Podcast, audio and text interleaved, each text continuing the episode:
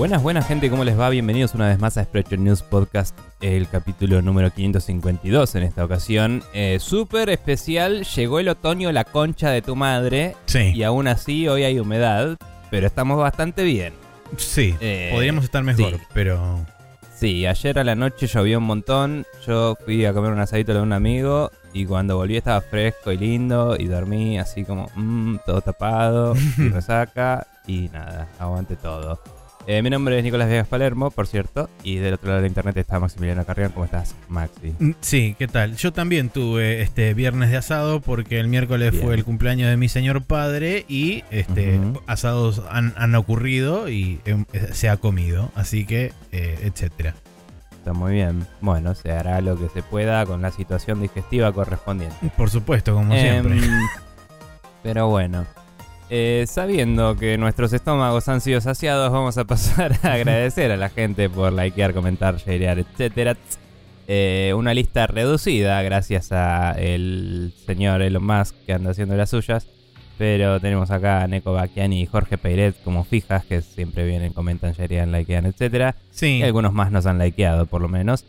Eh, Maxi, ¿tenés algo para decir al respecto? Sí, no, no, eh, lo único que quería aclarar es que el podcast se realizó todos los procedimientos normativos correspondientes al lanzamiento Los del podcast. han sido Eh, respetados. Exactamente. Y el podcast yo lo vi con mis propios ojos aparecer el lunes a las 8 de la mañana, el post en Twitter.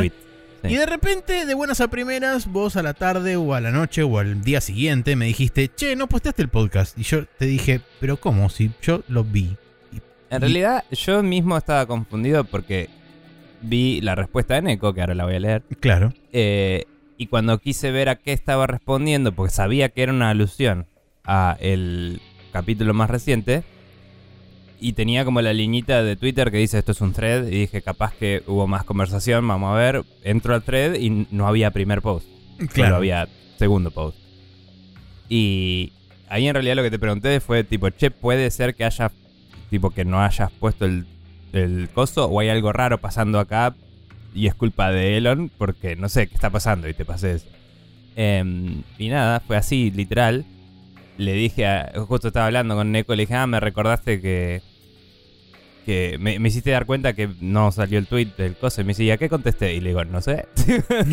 Y es como, eh, así que nada, eh, tuvimos que de golpe tuitear de nuevo. Lo hice ahí nomás en vez de schedulearlo a la mañana, que es una hora a la que más gente lo ve. Entonces Sí, quedó eh, perdido el tweet. Es el tweet fantasma que nunca sabremos qué sucedió con él. Este, Dios lo tenga en la gloria. Sí, pero bueno, así que si les costó encontrar el tweet eh, para comentar o, o acceder desde Twitter, Agradezcanselo a Elon. nuestro podcast. Sí, sepan que nuestro podcast sale igual y mientras estén suscriptos lo van a tener, así que no es un problema. Em, y nada, en general nosotros el tweet lo ponemos siempre a la mañana porque es una hora a la que más gente está tratando de evadir trabajo y mirar cosas interesantes en internet Sí. eh, que a la noche donde uno está haciendo, el, no sé, sus propios hobbies, etcétera. Eh, pero bueno. Bien, eh, entonces el comentario de Neko que me hizo dar cuenta de que había algo sospechoso sucediendo en la tuitosfera eh, era eh, lo que tiene de bueno Three Houses si querés ir por otras rutas rápido, entre comillas, es que si juntaste suficiente renown, podés subir automáticamente un montón de cosas como tu nivel de profesor y afinidades con los personajes, así no tenés que estar horas con el monasterio. Y es cierto, si vos hacías un New Game Plus, esto me lo había contado Neko en su momento, em, creo que te reseteaba tus stats, pero como que te dejaba hacer un respect, básicamente. Te daba todo el currency para que lo vuelvas a hacer, o algo así era. Ajá. Em, eh, o, o por lo menos ciertas partes del árbol las, ya las tenías como desbloqueables de una, digamos. eh, con, con el Renown, que es una de esas currencies. Y capaz que la experiencia la tenías que ganar de nuevo, pero bueno, podías acelerar un montón de cosas con eso. Em, pero bueno, nada, el tema es que ya me olvidé todo también. Así que, qué sé yo. Em, bien. Eh, sepan todavía que estamos aún grabando atemporales, solo grabamos uno hasta el día de la fecha. Eh, así que eh, ya tenemos un par de preguntas ahí encoladas, tenemos que buscar un par de temas de discusión también. Así que gracias a quienes preguntaron y si ustedes quieren aportar algo para ese- esa noble empresa, pueden hacerlo a spreadshotnews.com barra preguntas, donde hay un formulario para que nos contesten. Em, y muchas gracias de nuevo a Neko y a Jorge Peiret y a quienes pasan y nos likean y sharean, etcétera, como siempre. Vamos sí, a pasar. una cosa, Sí. si quieren también enviarnos algún tema de discusión ustedes, y, y pueden hacerlo de la forma más fácil que es enviarlo a, a nuestro mail, que es esperchonews.gmail.com. Bien. Em, sí, tendríamos que empezar a decir todo el speech al principio y al final en vez de solo una parte. Pero bueno. Eh, edición en vivo, etcétera. Em, vamos a pasar al Now Loading, donde vamos a hablar de varios juegos que estuvimos jugando esta semana.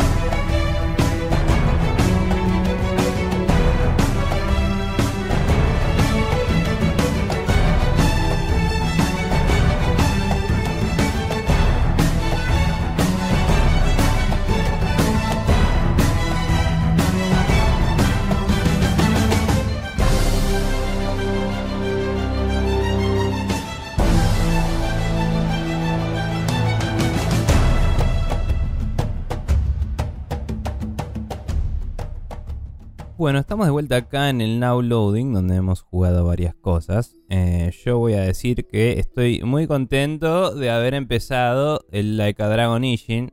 Em, solo jugué hasta el Chapter 3, porque es lo que jugué el domingo pasado. Y entre semana, eh, como escucho muchos podcasts y eso, no suelo jugar juegos a los que les quiero dar mucha atención. Eh, así que será continuado hoy a la tarde y o mañana con intensidades importantes. Pero a pesar de todo eso, ya eh, me he unido a la facción que me confundió bastante porque me estaba tratando de acordar cómo era la movida en Kenshin y todo eso. y se me traspapelaron todos. Porque me estaba confundiendo el uniforme más que nada. Eh, porque estaba pensando en los Ishin Shishi, que eran la facción de Kenshin. Y el uniforme de los Shinsengumi eran los, los rivales de Kenshin. Y, y, la ideología del protagonista es Shishi, pero se unió a los Shinsengumi y es como... "Ah, ñe, ñe", Y me confundí todo. Eh, pero bueno, no importa, la estoy pasando muy bien. Fui claramente, descubrí el bar y dije vamos a cantar Bakamitai y después se sigue el juego. Y así Claro. fue. Em, y fue un momento muy eh, emocionante en nuestras vidas. Y qué lindo que se ve ese juego, qué bien que corre, está muy bueno. Es, se nota que es duro, que es una remake más como el Kiwami 1 que como el 2, digamos por así decirlo. Lo cual es loco porque tuvieron que cambiar de motor, o sea que imagino que habrán hecho algún tipo de wrapper o capa de compatibilidad entre el código original y el motor nuevo, ¿viste? Para levantarlo más o menos uno a uno. O quizás copiaron las tablas de valores de velocidades de movimiento y esto y andaban porque como son japoneses usan sistema métrico como una nación decente y el Unreal usa sistema métrico. Em, Sí, supongo que eso y en parte como decía yo, se nota que es un primer juego como para entrar y- y en, eh, en confianza con el motor y qué sé yo, y hay cosas que seguramente no deben haber toqueteado demasiado porque dijeron preferimos que ande y que no Seguro. explote. Pero lo que voy es que deben haber exportado su set de animaciones que tenían Probablemente. y incorporado esos, esas animaciones hacia Unreal. em, Sé que igual no es una remake. Sin jugar. Perdón, dale. Sé que igual no es una remake uno a uno, sé que le agregaron bastante Sí, más sí. contenido a este juego que lo que tenía el original, entonces ha- hay cosas que por ahí sí exportaron directo, hay cosas que rehicieron de cero y hay cosas que eh, hicieron directamente de cero para poder agregarla. Claro. A, a lo que voy es que, digamos, parece ser una traslación directa de algunas de esas animaciones y cosas sin haber jugado con las herramientas de interpolación automáticas que tiene Unreal. Seguramente. que lo hace notar que es código pre-Dragon Engine, que tenía mucho más de esas, eh, digámosle, cosas tipo el Euphoria System, ¿viste? El que usan en GTA y eso, Sí. de que si empujas a una persona como que se rebalancea y eso, bueno, no era ciñapalos, pero si jugás Yakuza eh, Kiwami 2 o el 6, em, o el 7 en menor medida, porque es por turnos, pero bueno, eh, hay mucha física y eso de cuando tu personaje se mueve alrededor del entorno, que, que interactúa con otros personajes y eso, y se, se vuelve más elástico el asunto, que acá se siente un poco más rígido, ¿no? Mm. Em, pero bueno, y, y entiendo un poco lo que varios criticaban de que, entre comillas, es lento el juego. Eh, ya la animación de caminar y correr es medio lenta, comparada con otro Yakuza inclusive. Eh, y eso me parece que se presta a eh, el ritmo de la historia y el setting en el que está. Creo que quedaría un poquito demasiado volado si estás corriendo a lo loco de una punta a la otra como, como en algunos de los otros juegos. ¿no? Yo lo interpreté por ese lado. Sí. Que inclusive, si lo pensás, el Kiwami 2 creo que fue el que más podés correr a, lo loco Sí. y irte a la mierda, porque el 6 inclusive le bajaba un par de tonitos ahí. Pasa que en el 2 hay un momento donde se parte un castillo en dos y sale un castillo de oro de adentro y es como, bueno, necesito correr en este videojuego. Es así de simple. Eh, pero, sobre todo cuando hay tigres atrás tuyo. Pero, mm, pero bueno, nada. Eh, la estoy pasando muy bien. Eh, no encontré la granja, Maxi.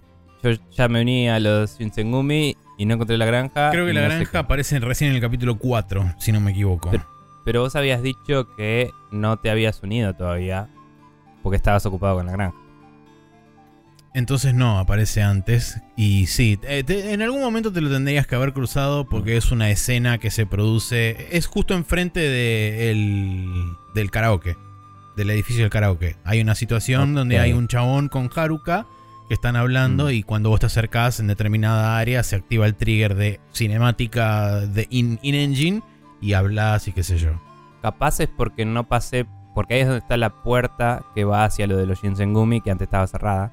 Claro, una vez que se abre esa Y- puerta, Yo no pasé hasta que ya estaba abierta. De hecho, el chabón me dijo, ahora la puerta está abierta. Es tipo, ¿estaba cerrada antes? No, no había pasado por ahí. claro. Y entonces cuando pasé era de noche por una situación scripteada de que está yendo. Claro, va, no, tiene que ser durante el día. Atardeciendo, digamos. Em, Sí, tenés como creo que estaba atardeciendo. Tenés time Sí. slots definidos. Tenés día, Sí. atardecer y noche. Son los tres time Sí. slots que eventualmente más adelante en la historia vas a poder dormir para ir swapeando entre cada uno porque hay situaciones y hay quests que requieren que estés en determinados puntos del día específicos. Sí, de hecho, eh, claro, ya tuve la misión anterior que era encontrarme con alguien a la noche, tenés que esperar en un lugar y eso. Pero bueno, obviamente eh, el primer plot twist grande te lo ves venir desde el principio del videojuego, que es como, ah, mira cómo esta persona va a morir horriblemente. Y en un momento es como, vamos a encontrarnos con esta persona porque tenemos un plan. Y es como, sí, estoy seguro que no va a pasar nada de juntarnos con esta persona en el medio del territorio enemigo, dale. Y mm, vamos y pasaron cosas, ¿no? Y de golpe era como, esto está lleno de ninjas. Y... y, uh, ahora necesito una foto de Franchella en, el Kiwami, en el, en el Ishin para, para el Instagram. Pero bueno, em, nada, y cuestión que pasaron cosas, etcétera, y estoy ahí eh, en situación de... de perseguir los ideales de Ryoma, que me parece que es interesante porque es tiene mucho de la personalidad de Kiryu, pero porque Kiryu empezaba como un personaje sin personalidad, porque era el, el- el- El insert El avatar jugador. tuyo. Claro. sí. Este ya empieza con convicciones mucho más marcadas, digamos. Sí. Eh, y es loco porque Kiryu por ahí va más por el lado de lo que te plantea tu, tu hermano en este juego, ¿no? De, de, de razonarlo un poco más y de hacer como Sí. lo mejor para todos. Y acá es como que vos estás en, no, hice una promesa y tengo que cumplir la promesa a- cueste lo que cueste y no está particularmente mal el planteo que te hacen, pero vos estás honor bound a una situación Sí. y, y es interesante porque es si lo contrastás contra las historias de Kiryu es, es distinta, o sea, es otro personaje y en ese sentido se destaca. Pero bueno. Em, nada, la estoy pasando muy bien. Me cuesta mucho acordarme los nombres de la gente porque los mapeo dos veces y me pierdo. Y, Y sí. y me hace gracia cada vez que me cruzo con alguien. Es como, ah, mira ese chabón. Y nada. Eh, y está buenísimo todo.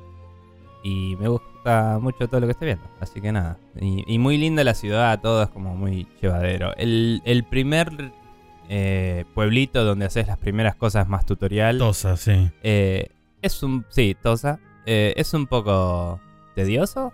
em, y me hizo acordar un poco a la parte de Okinawa del 3 y el Mm. 4. ¿5 tenía también? No, Muy poquito, creo. Em, estaba solamente como el, que el tenía eso, ¿no? Como que era. Como que estaba dividido en sectores más por distribuir load times y escenas. Y era como, bueno, la parte donde vas a tener las cinemáticas está acá. Y entonces tenés que hacer un pasillo largo para llegar a la otra parte. Porque necesitamos cargar en el medio. Y no porque fuera un diseño lindo de mapa, digamos.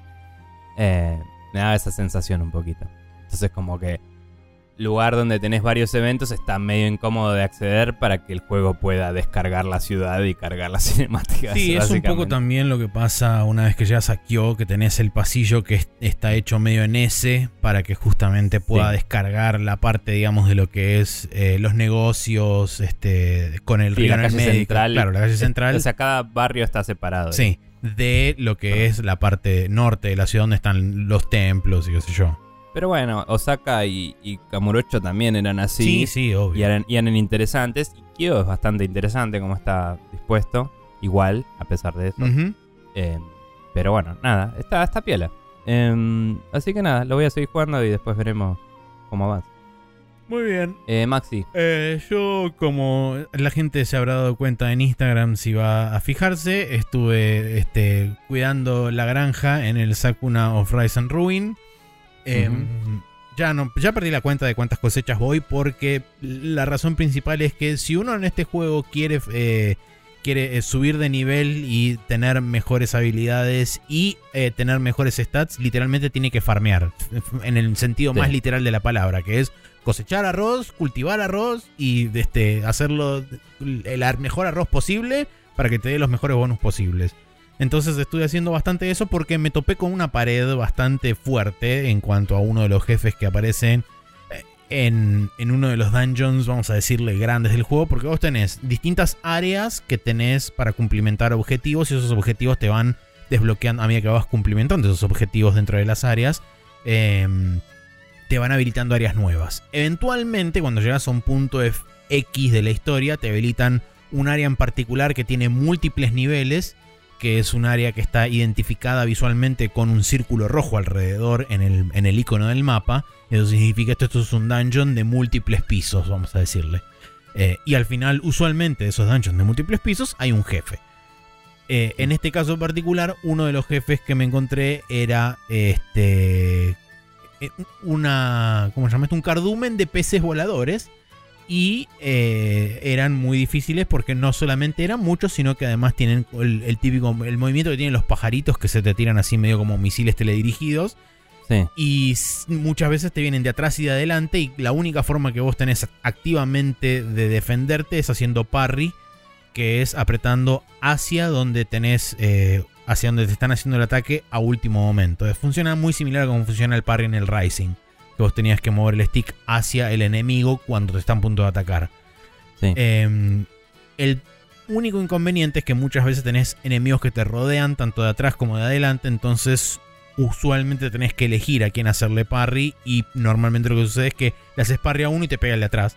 Eh, Mm. ¿Tenés mecanismos de defensa? No los estoy encontrando del todo satisfactorios porque no, no hay un buen tutorial explicándote cómo se activan, porque vos tenés eh, varios movimientos especiales con skills que son básicamente apretando el botón B y algunos de los direccionales del D-pad, arriba, abajo, izquierdo, derecha.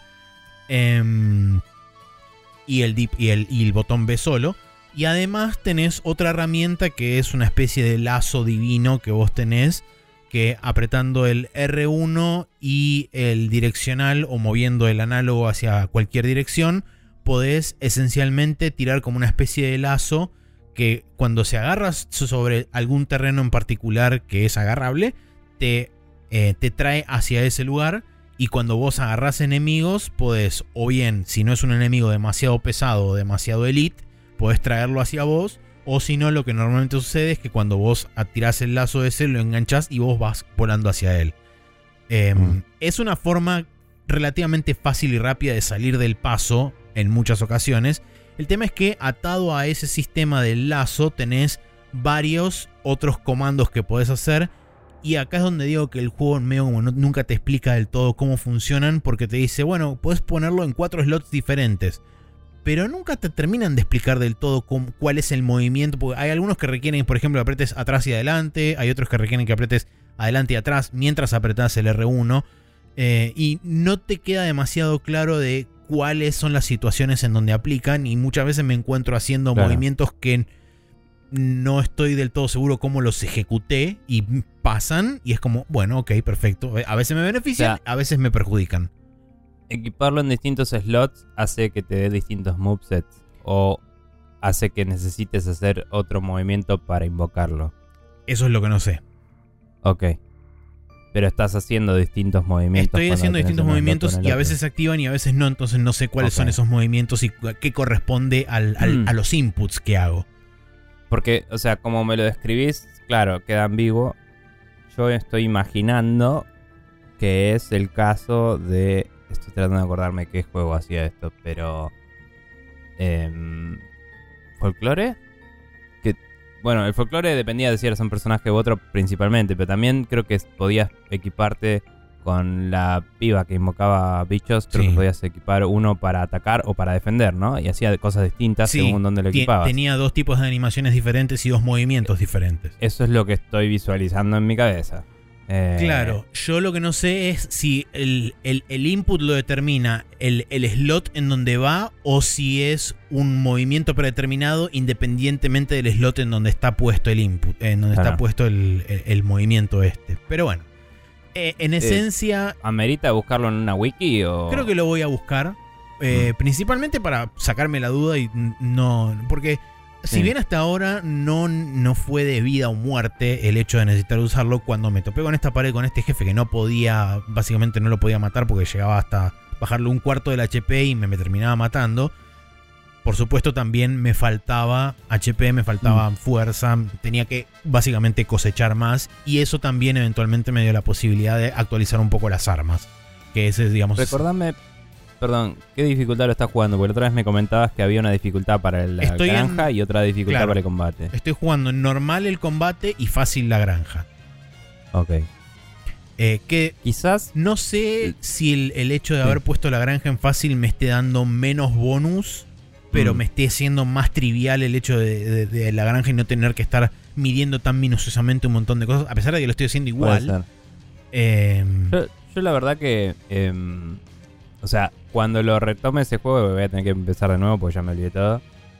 Y no me acordaba que tenía dos modos de dificultad hasta que me dijiste la otra vez. Y cuando me lo dijiste, inmediatamente pensé, podría dejar la granja normal y bajar la dificultad de combate. Porque me parece que la granja es la Sí. parte más interesante del juego. Sí, eh, yo también estaba punto. pensando en bajar la dificultad eh, al, al coso y jugarlo con, con todo en fácil y chau.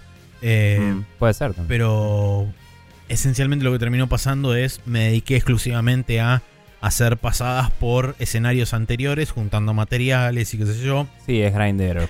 Eh, aproveché también eh, en, en- en un par de momentos de la historia, te van introduciendo eh, que el, el pibito más chiquitito de, de todos de repente aparece en, en la granja con animales. Y tipo, en un momento aparece con un perro. Y es tipo, el perro lo que hace es habilitarte la posibilidad de poder mandar a cualquiera de los que quedan en la granja, que son cinco personajes, A a, buscar cosas. a buscar cosas en gathering points específicos que se van eh, apareciendo por el mapa a medida que vas avanzando la historia. Eh, eventualmente yo llegué a tener, hasta ahora tengo dos perros. Y además también hay dos gatos que no sé qué rol cumplen efectivamente porque no los usa para cazar ratones, ni para cazar aves, ni nada de eso. Simplemente están ahí, los puedes sacar. You can pet the dog y you can pet the cat, ambos dos. Está bien. Em, Quizás son gatos. Sí, quizás son nada. gatos y nada más. Em, Em, Sí. O te dan algún stat re loco de suerte o algo que no sabes. Eso Tipo, puede ser, lo de la suerte puede ser, porque hay un stat que es directamente suerte. Em, Pero bueno, sí, eh, me dediqué a hacer un poco de eso, me dediqué a, a cultivar la granja y qué sé yo. eh, y gracias eventualmente a eso y después haber lo- logrado juntar materiales que, y esto es algo que tampoco te lo dice el juego, hay distintos tipos de, de drops, que bueno, es, es lógico, pero no te lo avisan. Eh, hay distintos Ajá. tipos de drops dependiendo de si vas a una a un área de día o si vas de noche. Y por supuesto la dificultad aumenta considerablemente de noche versus de día. Pero eso tarda un rato en activarte poder ir Sí. de noche, ¿no? Sí, la- las primeras... principio, el, el ciclo está bastante marcado. Claro, de hecho, durante toda la primera cosecha no podés salir a la noche. Mm. eh, y recién una vez que vos eh, cosechás la primer, la primer tanda de arroz, recién ahí podés salir de noche. Igualmente, te volvías más fuerte, entonces podías enfrentarte a los monstruos más fuertes. Algo sí, te volvías un poco más fuerte, pero no necesariamente lo necesariamente fuerte como para poder enfrentarte a No, los no, bichos pero de digo, a noche. nivel narrativo, a la noche había monstruos más Sí, heavy. sí, mucho era. más heavy, de Sí. hecho. Se Sí, va nivelando a medida que vas avanzando en la historia. Es como que los niveles de día son un poco más altos y los niveles de noche no crecen tan dramáticamente, entonces que eventualmente Claro. se van a equiparar. Pero en, la, en Ujú. los primeros, no sé, 4, 5, 6 áreas, la diferencia es prácticamente el doble. O sea, tipo, tenés nivel, eh, no sé, 4 y los bichos de, de- de noche son tipo nivel 10. Una cosa así. Claro. Em, Pero pero, sabemos 4x2, 10, claro. claramente. Eh, pero la, la estoy pasando súper bien, estoy disfrutándolo un montón, eh, más allá del problema este que- con que me topé con el, el jefe que no podía pasar y que eventualmente lo resolví, así que sí, seguí avanzando, de- no demasiado, pero seguí avanzando un poco más.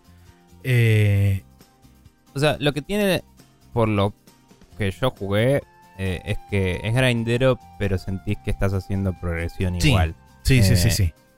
Lo malo es que ese grinding lo tenés que hacer volviendo a jugar los mismos niveles una y otra vez. Y si te cuesta mucho desde el principio, te vas a aburrir al toque porque vas a tener dos niveles donde hacer eso. Seguro. Eh, eventualmente, cuando avanzás en la historia, ganás el primer boss, tenés, creo que en ese momento tenés como seis niveles donde podés volver y hacer cosas. Sí. Entonces ahí tenés más variedad, además puedes ir de día o de noche, como decís. Y vas ganando más habilidades que te permiten atravesar mejor el, Sí, los totalmente. niveles un poco más rápido o hacer tipo, creo que ya doble salto, esas cosas.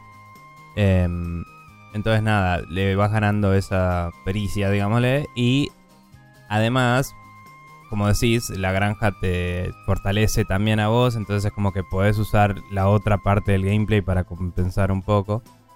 Y el hecho de que tenga las dos settings de dificultad separadas también Sí, ayuda. sí, totalmente. Eh, pero bueno, está bien. Eh, sí, Eh. eso, eso es básicamente todo. Estoy, sigo, sigo estando absolutamente sorprendido con la, la profundidad que tiene todo el tema de la granja. Ya se me Mm. habilitaron varias cosas más, inclusive, por ejemplo, formas alternativas de, entre comillas, automatizar o facilitar alguno de los procesos, como puede ser, por ejemplo, el proceso de blanqueado del arroz o el proceso de desgranado del arroz y todo ese tipo de cosas. Eh, inclusive ya ¿El llegué... blanqueado era colgarlo al sol? ¿O Eh, había que hacer algo no, más? el blanqueado lo haces poniéndolo en un mortero y dándole con el mortero primero a mano y después Sí. eventualmente el pibito te construye una máquina donde vos eh, le das con el pie y es, es mucho más rápido. Claro, es como, sí, con engranajes. digamos. Exactamente. Sí. Eh, de- bueno, y ya ahora se me habilitó la posibilidad, por ejemplo, de eh, cuando vos plantás, cuando sembrás los plantines, esencialmente que son medio como las semillas un poquitito brotadas, pero que las sembrás provisoriamente adentro del granero para protegerlas del clima y qué sé yo. Tenés dos opciones. Podés este, sembrarlas. eh, ¿Cómo era que decía? Eh, tipo, más juntas, lo que les da menos capacidad de darte una cantidad eh, grande de cosecha, o más separadas, que te aumenta la calidad, pero te da una cosecha más baja. Em, entonces, inclusive puedes elegir eso Claro, cantidad o, o An- calidad. Cantidad o calidad, esencialmente, sí. Y antes, previo a eso, te introducen el minigame de si querés elegir la calidad de las semillas, podés hacerlo con una, una- básicamente una palangana de agua y tirándole eh, eh, musgo, eh, barro y revolviendo y las semillas, las semillas de mala calidad van a, van a subir a la superficie y las buenas van a quedar abajo. Y como vos estás cambiando la densidad del líquido con el barro, cada vez Wow. vas a ir adquiriendo solamente semillas de mayor calidad, que son las únicas que quedan abajo. Y es tipo, todo eso, y asumo que todo eso debe estar basado en cómo se hacían las cosas eh, de plantaciones de arroz hace mil Sí, O años. se hacen en el campo en China. O se hacen en el campo en China y en Pero- Japón seguramente un poco también. Pero sí, Sí. eh, eh, por Ah. eso digo, el nivel de minuciosidad que tiene Mm. eh, y me da la impresión de que el, el hecho de cambiar la dificultad no te esquipea pasos, sino que simplemente por ahí te los hace o más triviales o hace que no sean tan influyentes sobre el resultado final, quizás. Imagino que debe hacer que los umbrales sean más duros, digamos. Eh, como que Como más si te duro. pasas muy poquito, se te tu cosecha se echa a perder o cosas así. Ah, ah, claro, que la mayor dificultad sea más estricto, decís. Claro, que tengas menos eh, rango o, o margen de error Claro, para. sí, puede ser, puede ser que sea pasos. eso. Pero sí. Eh, ¿Y a nivel historia hubo algún avance o es solo vivir y tener experiencias con la familia y. A nivel historia, eh, está avanzando bastante. De hecho, es como que estás descubriendo realmente qué es lo que está pasando en esa isla. Porque a vos te dijeron, en esta isla volvieron los. de- eh, hay demonios. Pero cuando vos eh, vas a la isla y empezás a hablar con los personajes, de repente te enterás. eh, cuando hablas específicamente con tu eh, familiar, que es otro espíritu Sí. que te acompaña, a Sakuna. Em, Te enteras de que en realidad a esa isla habían ido el padre y la madre y habían liberado la isla de un este, demonio gigante que la había este, acaparado para él y qué sé yo.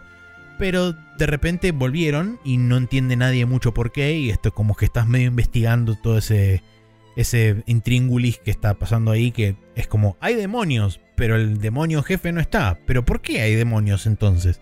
y medio como que estás revelando que aparentemente hay, hay algún ente que está manejando los hilos desde algún lado eh, y se está empezando a develar muy despacio todo, todo ese todo ese tejimaneje, pero es interesante y además te van explicando durante las, las cenas que vos tenés la posibilidad de cocinar y qué sé yo.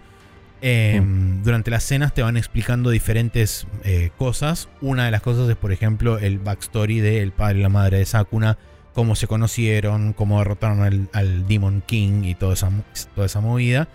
Eh, Sí. Entonces es como Pero que contado como leyendas que escucharon los Claro. Sí. en realidad te lo cuenta tu familiar que Ah, es como que medio Sí, creo que vivió durante esa época también porque era familiar de uno o del pa o de tu padre o de tu, tu madre entonces es como que él vio todo eso y te lo cuenta medio como desde primera persona pero sí está, Está buena la historia es interesante eh, y tiene muchos de esos que no, no sé cómo es que se activan no sé si es por progresión de historia o por haber cumplimentado una cierta cantidad de, de, de misiones en cada uno de los objetivos. O si, por ejemplo, en el caso de el pibe y la piba es por haber construido una cantidad determinada de armas o de armaduras.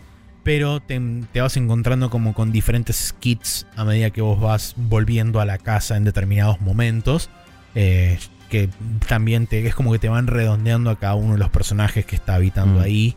eh, y eh, Sí, por ahí la palabra skit es la más rara que usamos hasta ahora. Sí. Pero como de otra forma para escribirlo. Eh, Son pequeñas escenas cinemáticas una conversación chiquitas, cortita, claro, con- sí. conversaciones cortas que se producen in game donde mm, te muestran una una particularidad, una beta particular del personaje que por ahí no Sí. viste hasta ese momento. O inclusive un- te dan un poco de backstory relacionada con ese personaje. O entre dos una personajes support diferentes. conversation, Claro. como dirían en muchos otros juegos. ¿no? Exactamente. Así, bueno, y eso. Voy a seguir jugándolo. Bien. No sé qué tanto me falta o qué tan poco. Pero quiero seguir jugándolo porque me, me súper enganchó. Buena onda, boludo. Yo lo tengo instalado hace rato para volver a jugar. Y hace poco lo instalé en cierta otra pieza de hardware de la cual voy a hablar en breve para tal vez jugarlo ahí. Porque me parece que sería una buena experiencia para eso. Creo que puede, puede funcionar muy bien. Bien. Eh, pero antes de eso, estuve jugando también a el Redout Enhanced Edition. Eh, Este es el que era como un wipeout, ¿no? Es como un wipeout, sí señor. Eh, el otro día vi un video nada que ver de cosas de GameCube y qué sé yo. Y dije, nunca jugué este F0 que tranquilamente podría prender esa GameCube flasheada que tengo ahí con el juego totalmente legal y todo ahí. Pero en vez de eso, estaba en oferta el Redout y me lo compré en las ofertas de Steam. y, Vamos a comprar un jueguito. y me puse a jugar eso, a pesar de que tenía A, el Wipeout HD en esa PlayStation 3 que está ahí, B, eh, un juego tipo Wipeout en la PC que también tengo que está bueno, eh, y C, el F0 previamente mencionado. Pero bueno, no importa. Eh, Redout Enhanced Edition es un juego tipo Wipeout o F0 en algunos aspectos. Em, tiene gráficos eh, con luces y efectos muy lindos, eh, pero es relativamente low poly, entonces no pide demasiado hardware, corre a las chapas, está zarpado, eh, te deja jugar visto de atrás, visto un poco más atrás, visto desde lo que sería el capot o vista desde la cabina. Creo que tiene VR support. Algún día podría probar eso si quiero vomitar por todos lados. podría ser interesante. Em, Tiene que varios de estos juegos en PC tienen VR support, por cierto. dos preguntas Em. fundamentales para mí. Uno, ¿es como Sí. el, Wipe- el Wipeout y tiene armas también o es solamente correr? Eh, tiene algunos, eh, algunos mods, entre comillas, activos y pasivos. Y los activos no... Creo que no hay ningún misil ni nada directo, pero sí tenés tipo un EMP que le, le jode un poquito la dirección y creo que le baja la aceleración por un ratito a las naves que están cerca tuyo. Ok. Entonces si se la tirás en una curva particularmente jodida, capaz haces que se choque y Pierda todavía un más tiempo. mierda. claro. Em, que nada, si te haces mierda, resp- respawneás, pero obviamente te toma bastantes segundos en un juego que vas a muchos kilómetros por hora. Claro, Entonces, esa era mi segunda pregunta. La velocidad promedio es tipo 500, 600 kilómetros por hora, una Eh, ridiculez O así. sea, lo que te dice el juego es más, como las pistas están diseñadas alrededor de eso, las- los ángulos de las curvas y eso son encarables. Pero vos, la sensación de velocidad es muy buena Ok. y cada vez que pasás el máximo de velocidad que ya habías pasado, te dice nuevo récord de velocidad y te dice 850 kilómetros por hora. Como, bueno, dale. Pues Vamos. Em, Me encantan esas pelotudeces. Sí, la música está muy buena. Así que el, el- EDM ahí a pleno para ir corriendo like, like, it, like it's A Wonderful Choice. 1999, ¿no? Em, Bueno, voy a proceder nada. a buscarlo Ah. entonces. Redout. Sí, está Redout y está el Redout 2 que se ve mejor, pero estaba, estaba un poco más caro y dije, voy a comprar el 1 y si me gusta, después veo si me compro el 2. Eh, 250 pesos, eh. Ojo. ¿El 2 estaba El eso uno. nada más? No, por eso, el 1 estaba barato. Eh, el 2, no me acuerdo cuánto estaba, no estaba tan caro tampoco, pero ponele que era 300 pesos con 800. todo el DLC. Olvídate, ya mismo lo estoy comprando. ¿El 1? Sí. Sí, yo me lo compré todo también. Em, nada, está bueno.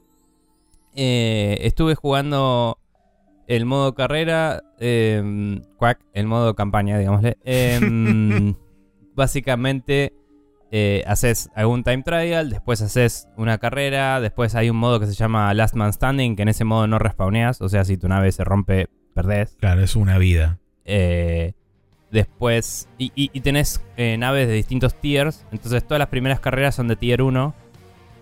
Y llegó un punto que una carrera no la estaba pudiendo ganar. eh, porque había uno que me tiraba EMP y eso. Y me parece que lo que tengo que hacer ahí es cambiar mis mods. Para, porque hay un mod que es como un escudo que te escuda contra esas cosas. Em, y eh, traté, porque justo me da la guita de comprar una nave de tier 2, pero los eventos están hechos para cierto tier de nave. Mm. Así que no podía usar la de tier 2 en un evento de tier 1. Después me di cuenta porque la indicación en la UI era un poquito chiquita. Em, así que nada, eh, es interesante para pasar el rato, tener un podcast de fondo o dejarse llevar con la música y estar ahí teniendo un trance psicodélico EDM, eh, andar a las chapas.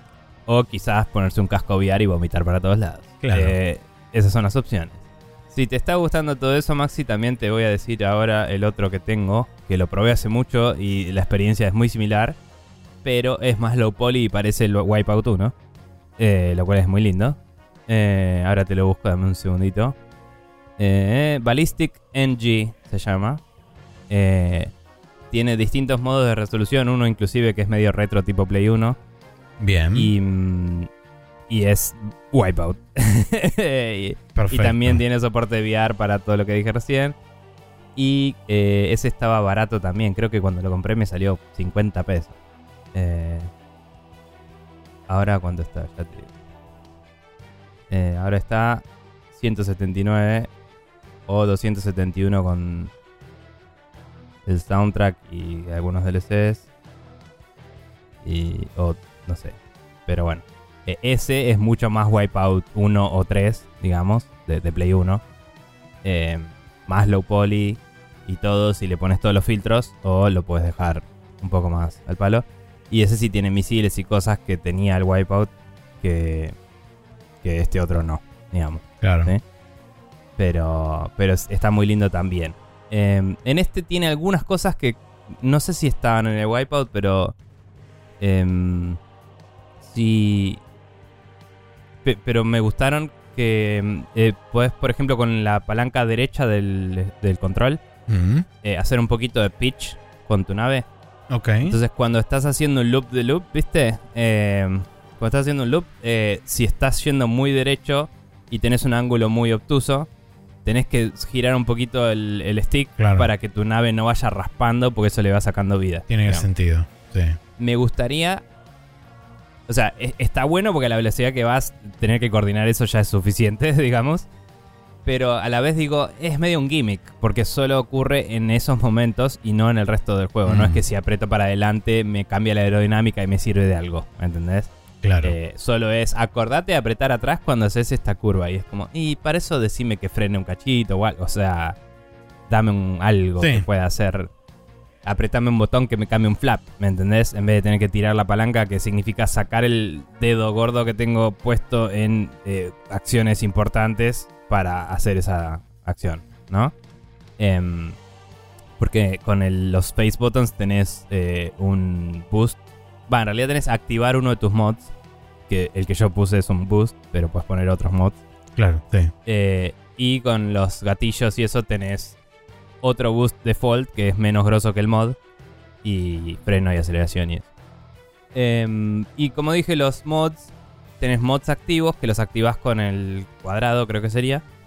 Y mm, tenés un mod pasivo que es como un enhancement que le pones a tu, a tu nave según que te parece que le hace falta. Hay uno que sube la aceleración y la velocidad máxima y otro que sube la cantidad de vida que tenés. Mm. ¿no? Eh, así que nada, por eso decía, esa carrera que no estoy ganando, me parece que tengo que grindear un poquito carreras anteriores para ganar plata y comprar otros boosts y equiparme distinto para pasarlo. Claro. Lo cual es interesante como premisa en un juego de arcade de carreras, digamos. Sí, obvio. Eh, así que me parece que tiene algunas cosas interesantes originales. También hay un modo, digámosle, arcade de free play en el cual supongo que puedes equipar cualquier cosa. O capaz que cuando te agarras la nave ya viene con ciertos mods puestos. Claro, que- sí, con una configuración preseteada y corres con Sí. eso. Eso no lo probé y tampoco probé el multiplayer. Porque imagino que la gente que jugaba Redout está jugando Redout 2 ahora. tipo, Tiene- probé y no encontraba carrera. Claro, tiene mucho sentido. Pero si te lo compraste, después podemos ver si podemos hacer una partida para ver de qué va. digamos. ok. Em, así que nada, se ve interesante. Eh, bien. Y después, porque soy un pelotudo, me compré la Steam Deck. eh, porque aguante gastar plata en cosas que técnicamente no necesito, pero sí quiero la concha de la lora. Em, y nada, me la compré em, por Mercado Libre, una de 64 GB. Me compré un disco de 512 y una memoria de 256. Abrí el Steam Deck, le metí todo eso y ahora tengo una que tiene eh, todo eso que sería 800 y pico de gigas. Más o menos. Em, y me salió menos que comprar acá, con precios de acá, que son caros, la Steam Deck de 256. Así que, entre comillas, hice negocio. Si viviera en Estados Unidos, me salió caro igual, pero bueno. Em, de cualquier forma, eh, estuve instalando un montón de juegos para probar cosas y todo para hablar acá en el podcast. Eh, tengo creo que 43 juegos instalados y había instalado más y los fui borrando algunos. Eh. Me sorprende la cantidad de juegos que puedo meter en 512 GB en una, en una plataforma de Steam. Obviamente no metí muchos juegos grandes de ciento y pico de gigas, Claro, sí. pero sí metí varios de 30 o 40 gigas. Y, y, eh, combinado con un montón de chiquitos, la verdad que eh, puedes hacerte una linda librería en ese tamaño. Em, así que nada, vamos a hablar un poco de todo, así cómo andaba y eso. Y si querés me preguntas cosas del sistema operativo y eso. Y Dale. no te digo review, pero un poco de primeras impresiones de la Steam Deck. Em, capaz que un día hago un stream o algo y hablamos de eso, hablo de eso online y si querés estás invitado también. Em, bien, probé el Aperture Desktop que vos ya lo habías jugado. Eh, es una linda experiencia para tocar todos los botones de la Steam Deck y decir qué lindo y nada más. Sí. Eh, sí me pregunto cómo funciona eh, en una parte que, mm, que usa el giroscopio o los touchpads o los botones de atrás. Vos que lo hiciste con un control normal, no sé cómo funcionaba eso. Creo, si no recuerdo mal, creo que en ningún momento me apareció nada de eso para hacer, así que debe reconocer cuando estás en una desktop versus, Mm. una, eh, versus la Steam Deck y te debe saltear determinadas cosas porque no recuerdo en ningún momento que me haya pedido usar touchpad, trackpads o, o nada de eso. Y lo mismo con los botones de atrás. Simplemente me apare- cuando te aparece el, el diagrama de botones, esencialmente, eh, es como que era básicamente un, un control de Xbox. Tenía lo- lo- el mapeado de los botones de la misma forma que tiene la Steam Deck, pero no figuraban. Que esencialmente es como lo tiene mapeado la Xbox, porque tiene AB abajo, X y arriba. Em, Mm. Pero en ningún momento mostraba botones extra, tipo los, los botones de, de atrás o, o los, los cosos Claro. de haptics, ni nada de eso. No me olvidé de sacarle un screenshot a ver si cambiaba. Pero bueno, básicamente, si en el Aperture Desktop, para quien no sabe o no recuerda lo que contó Maxi, eh, básicamente sos un empleado en, una- en Aperture y estás haciendo eh, testeos de inodoros Sí. eh, y pasan cosas. Y tu escritorio modela el control que estás usando, aparentemente. Eh, por default se parece a una Steam Deck. Así como cuando jugábamos a la Wii U, muchos juegos tenían algo que parecía a la tablet de la Wii U. Mm, O en la Switch algunas cosas tienen forma de Switch. Em, entonces vos podías mover los apretar los botones, mover las palancas, todo y veías cómo se cambiaba algo en el escenario 3D enfrente tuyo. Cuando tenés la Steam Deck, tenés eh, dos como esferas que rotan que simbolizan las eh, trackpads, porque los trackpads funcionan bastante como una trackball, digamos sí. eh, en que simulan una aceleración y, y usan cuánto deslizas el dedo para efectuar esa aceleración sobre esas esferas que dibuja. Y también te dibuja en el medio unos como pistones que cuando apretas los botones de atrás ves que se accionan, digamos. Eh, como si fuera una visión top-down y, y vieras con rayos X, digamos, que estás apretando cosas que están atrás, ¿no? Eh, que solo se usan para un momento de la historia, que ahí es donde me dirás cómo sucedió ahí, que es cuando se dispara el escritorio para arriba, que salen unos cohetes y salís volando. Sí. Eh, te dice apretar los boosters y tenés que apretar así los cuatro botones de atrás y salís volando para arriba. Eh, Creo que sé, en, capaz en que- mi caso era R3 y L3. Ah, puede ser. Bueno, nada. eh, curioso, interesante. Corría bien, obviamente. eh, en ese momento no le había seteado nada de power saving ni nada. Y corría a 60 en casi todo momento, excepto un tirón heavy al final. Mm. Que no sé si fue cargar un asset o algo.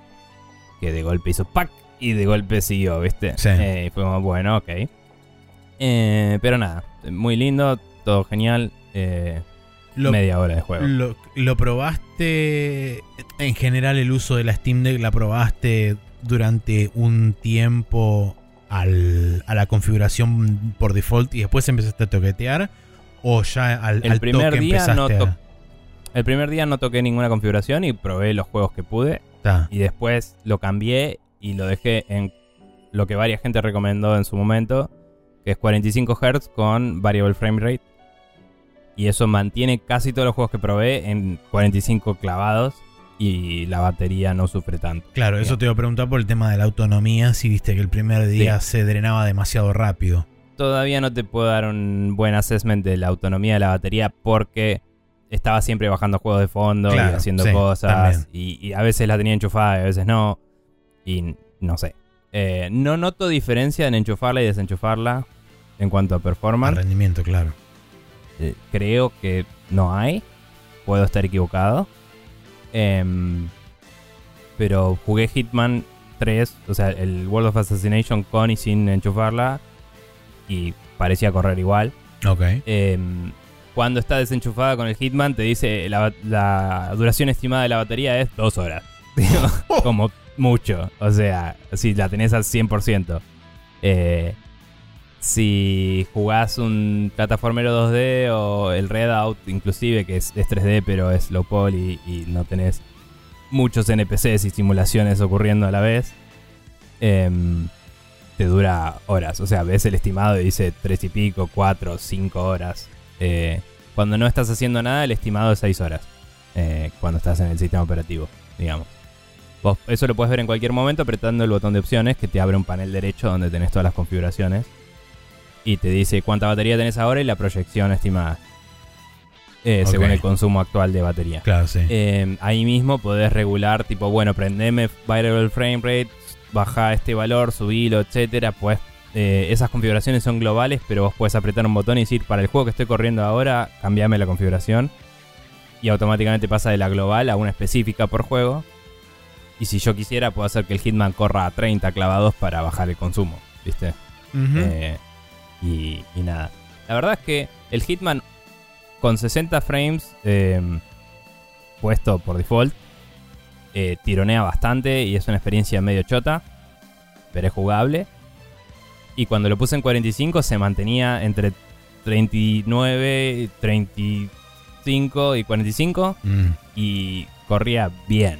O sea, se sentía bien con el variable frame rate, de no, no se sentía eh, choppy ni nada, como que no, no saltaba. Ok. Y jugué un rato en Mendoza, que es un mapa eh, abierto con un montón de NPCs y todo, y se podía jugar, digamos.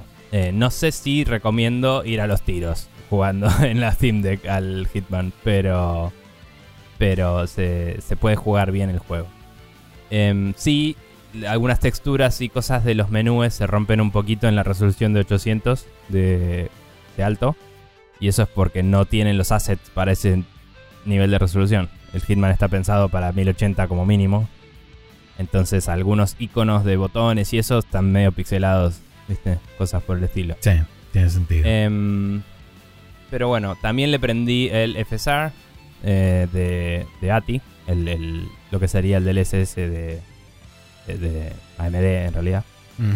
Y mm, parece andar bien. Me cuesta hacer la comparación porque es difícil, pero parece estar eh, bastante bien ese proceso. Eh, probé el, Streets- el Streets of Rage 4 para ver si sentía input lag por la capa de Proton en el medio. Y la verdad es que se siente exactamente igual que jugarlo en mi PC con un control inalámbrico Qué o magia, cableado. Eh, es increíble.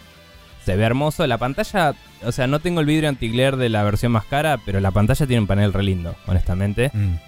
Y el Streets of Rage, que es un juego que se ve muy lindo, lo apreciás y decís, che, esto está muy bien. O sea, se ve muy lindo.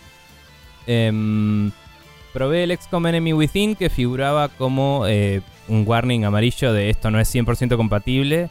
Y es porque, si mirás, cada vez que instalás un juego que no es 100% compatible, te salta un cartel y te dice por qué no lo es. Ah, ok.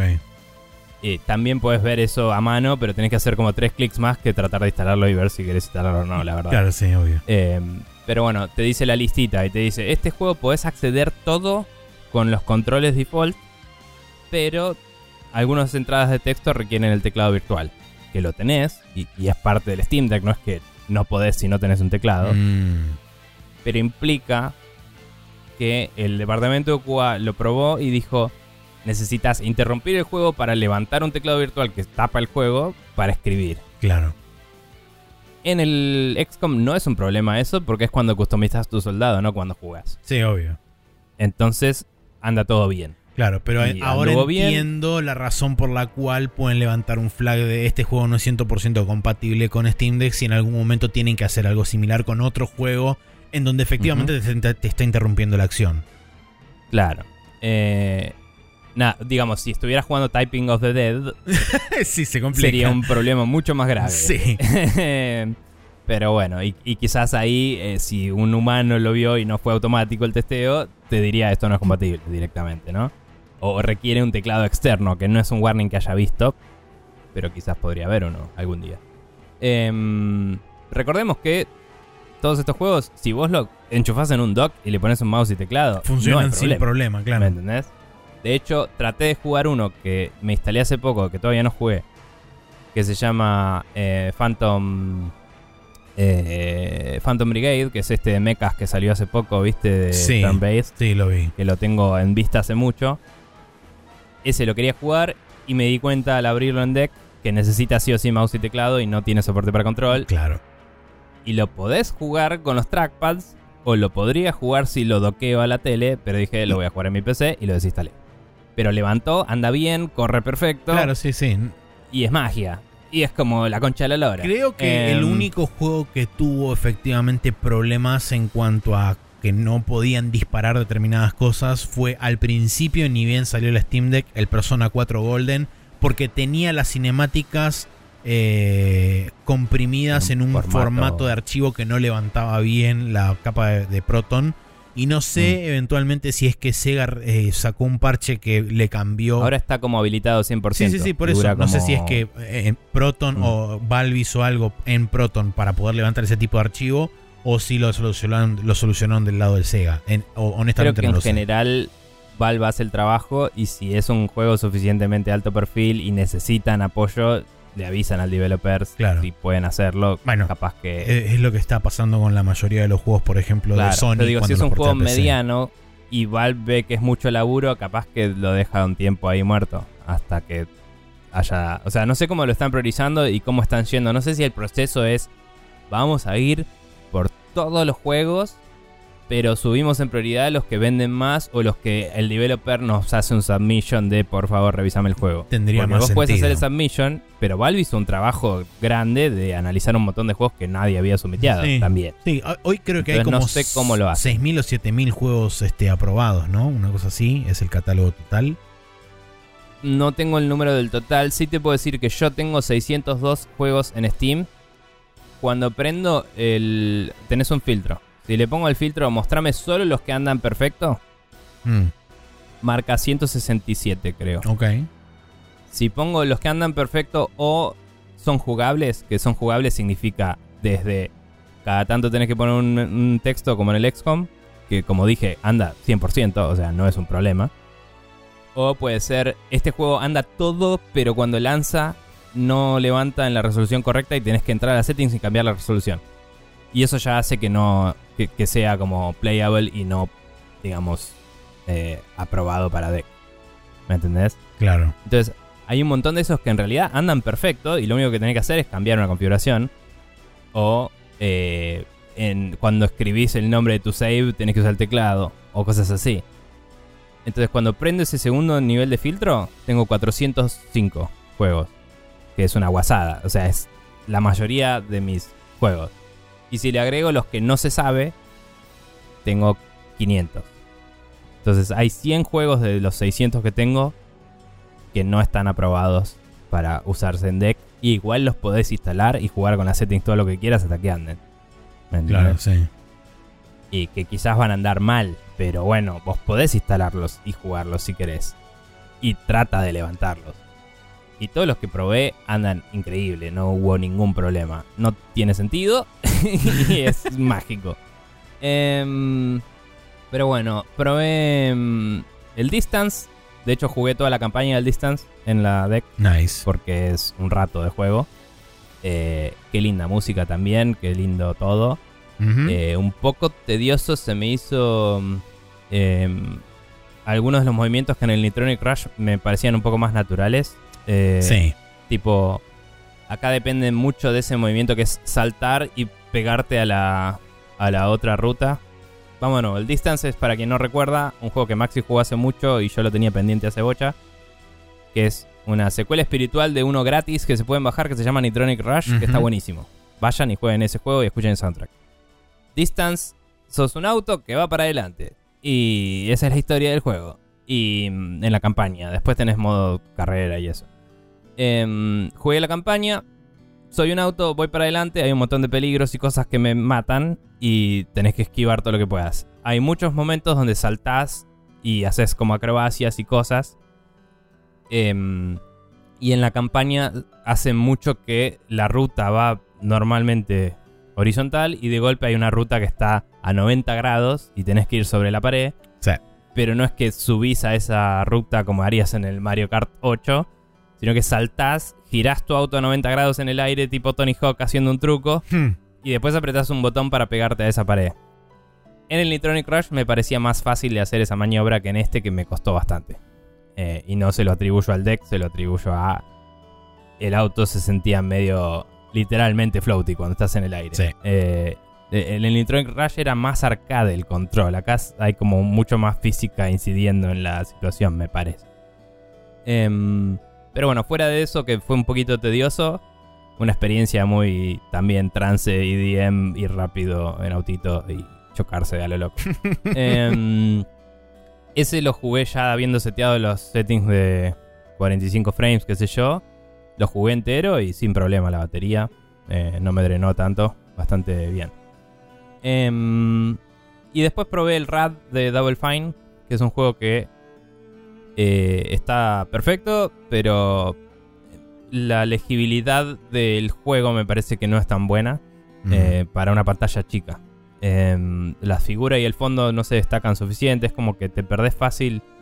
Siempre ves dónde está el personaje, pero me estaba costando eh, visualizar cuando yo estaba en rango de ataque enemigo o viceversa, porque hay mucho melee en ese juego y no me daba cuenta cómo hacer para esquivar bien el golpe de los enemigos en ese tamaño de resolución y, pantalla. Como que claro, sí. si jugás el Hades, por ejemplo, por cómo es el juego, eh, tu figura del fondo se destaca perfecto, puedes ver la silueta y, saber cuál es tu hitbox, digamos. En este era un poco más ambiguo y sentía que no estaba teniendo suficiente control sobre eso. Y dije, no es un juego para jugar en Steam Deck, a pesar de que el gameplay se prestaría eso. El RAD, para quien no recuerda, es un roguelike de visto isométrico. Eh, de, Double Fine. Em, esos son los juegos que más jugué. También probé el Icaruga, andaba perfecto. Está buenísimo, aguante todo. no me había olvidado que tenés que entrar a unas settings para poder prenderle el Continuous si querés jugar con Continuous. Y por eso nunca lo gané el Icaruga en mi vida. Pero ahora con Continuous dije, bueno, un día de estos me pongo y juego el Icaruga. Porque quiero verlo todo.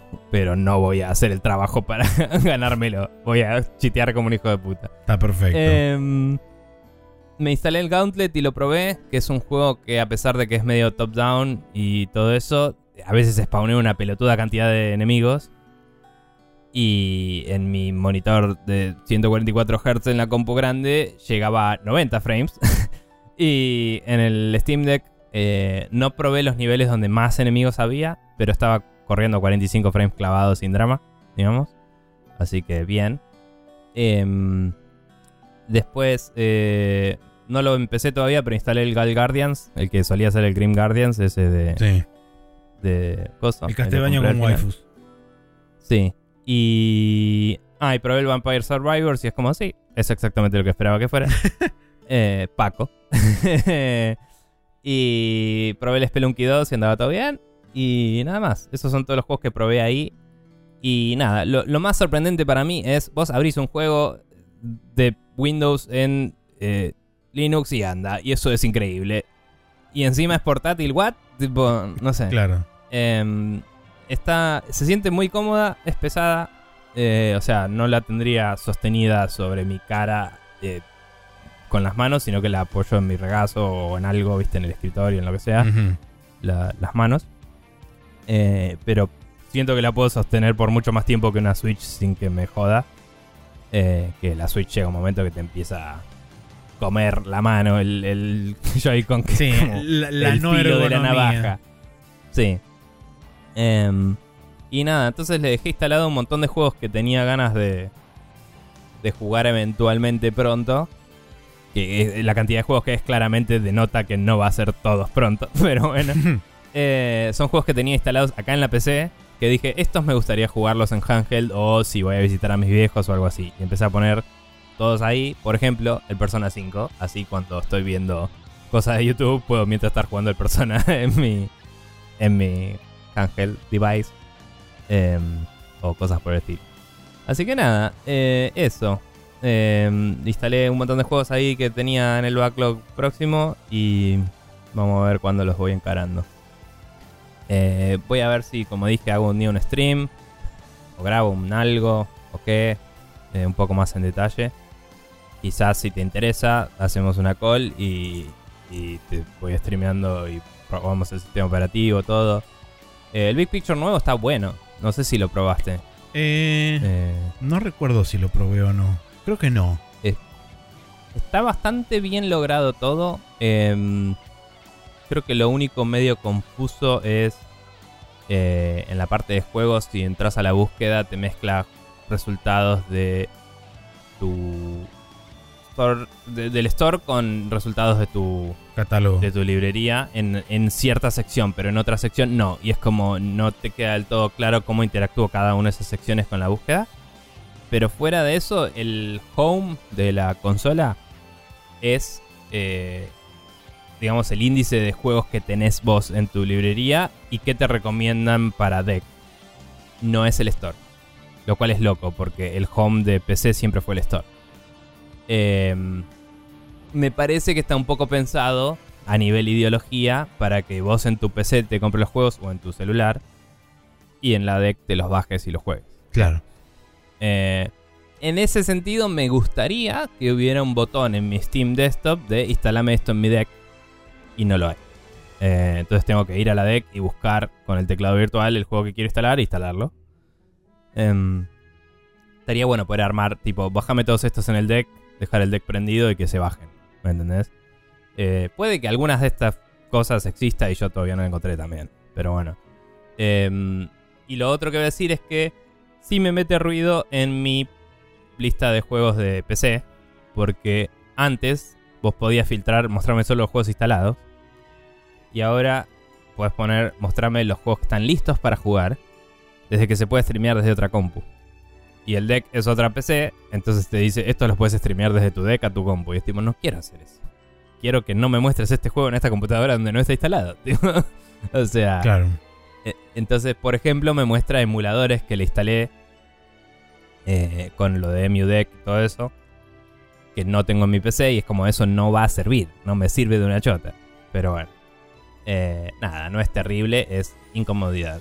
Em, y sobre emulación y eso todavía no probé porque em, mi pendrive que tengo, eh, el cual necesitaría usar para el proceso de pasar ROMs de un sistema de Windows o Mac a un sistema de Linux por una cuestión de file system. No le puedo pasar, no puedo sacar la SD, ponerla en la otra compu y cargarle todo y ponérselo al Steam Deck porque el Steam Deck formatea la SD en un formato de Linux para ser más rápido. Em, entonces lo que haces es agarras un, un adaptorcito USB ah, como estoy mostrando ahora a la cámara para todos nuestros oyentes que no nos van a ver. Hmm. Em, pones un pendrive en, en un slot de USB-A, lo pasas a USB-C y lo lees como un drive extraíble y copias los datos. En el desktop mode, que es apretas un par de botones y entras a desktop mode y es un Linux, digamos. Eh, eso no lo pude hacer todavía porque mi pendrive está viejo y choto. Lo tengo hace, no sé, desde, desde que estudiábamos. Esto lo tengo desde 2005, me parece. Sí. Y las últimas dos veces que lo formateé, lo tuve que volver a crear la imagen de disco desde cero. ¿Viste cuando se te caga algo que parece Beyond Repair y después descubrís que había una funcionalidad re loca que te deja borrar el drive y volverlo a hacer de cero directamente? No, no formatearlo, sino decir esto ya no existe y volverlo a inicializar como device. Claro. Y me olvidé cómo se hacía eso y dije, me parece que tengo que ya tirarlo a la mierda y comprarme otro, porque este... Nada. Sí. Em, así que nada, no pude pasarle ROMs ni los BIOS de las consolas. Así que no pude probarlo todavía como emulación. Como emulation device. Pero capaz que me fijo cómo entrarle por FTP y le paso los archivos y a la mierda. Que también se puede. Eh, porque de nuevo es una PC. Así que nada, esas han sido mis aventuras con el Steam Deck. Cosas que me quedan probar. Eso de emulación. Y bajarme algún juego de GOG y ver cómo corre. Sobre todo alguno que ya tenga soporte para Linux. Para bajar la versión de Linux y ver si anda de una o si no, no es el tipo de distro de Linux que soportamos, así que tenés que usar la de Windows. Me da curiosidad. Em, y nada, la voy a estar usando acá y allá. Pero. Ah, y le instalé el, el Legion para ver cómo corre, pero todavía no lo probé. Ok. Eh, pero dicen que corre bien, así que nada. Después voy a ver si de una sesión de juego la hago ahí para probar. Muy bien. Em, eso es todo lo que estuvimos jugando esta semana. Vos jugaste el Sakuna of Rise and Ruin en PC, está para Play 4 y Switch. Yo jugué Like a Dragon Ishin en PC, está para Play 4, Play 5 y Xbox. Eh, y el original estaba en Play 3. Ajá. Em, eh, jugué el Redout Enhanced Edition en PC, Play 4, Xbox y Switch.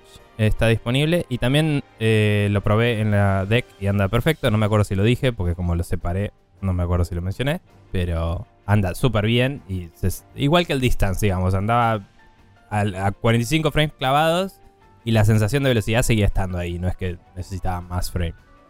Em, después, en el Steam Deck probé el Aperture Desktop, que está para PC, el Streets of Rage 4, que está para PC, Xbox, eh, Play 4 y Switch.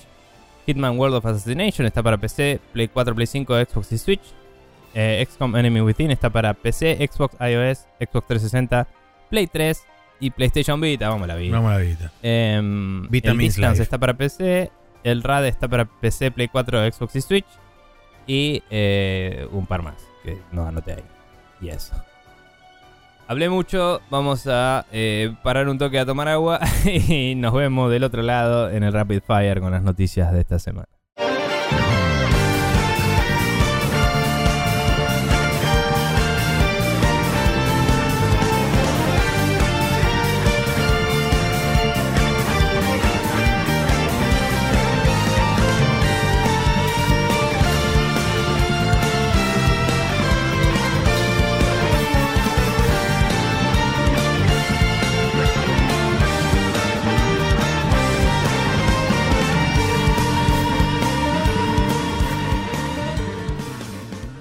Estamos de vuelta acá en el Rapid Fire, donde tenemos varias noticias, entre ellas eh, la primera que dice que Respawn Entertainment abrió su tercer estudio para poder darle soporte al Apex Legends por, entre comillas, 10 a 15 años más.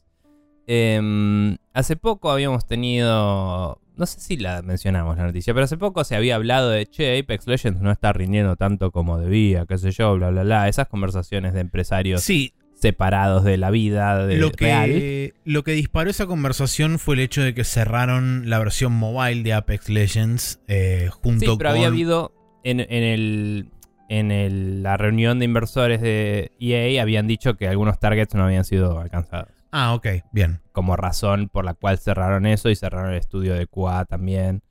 Y fue toda esa polémica. Cuestión que eh, ahora está todo bien y vamos a abrir otro estudio, chicos. Eh, así que nada, supongo que, se caguen los que rajamos, no sé.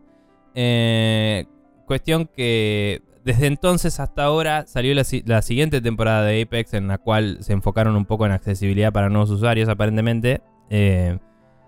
entonces subió la cantidad de usuarios de nuevo.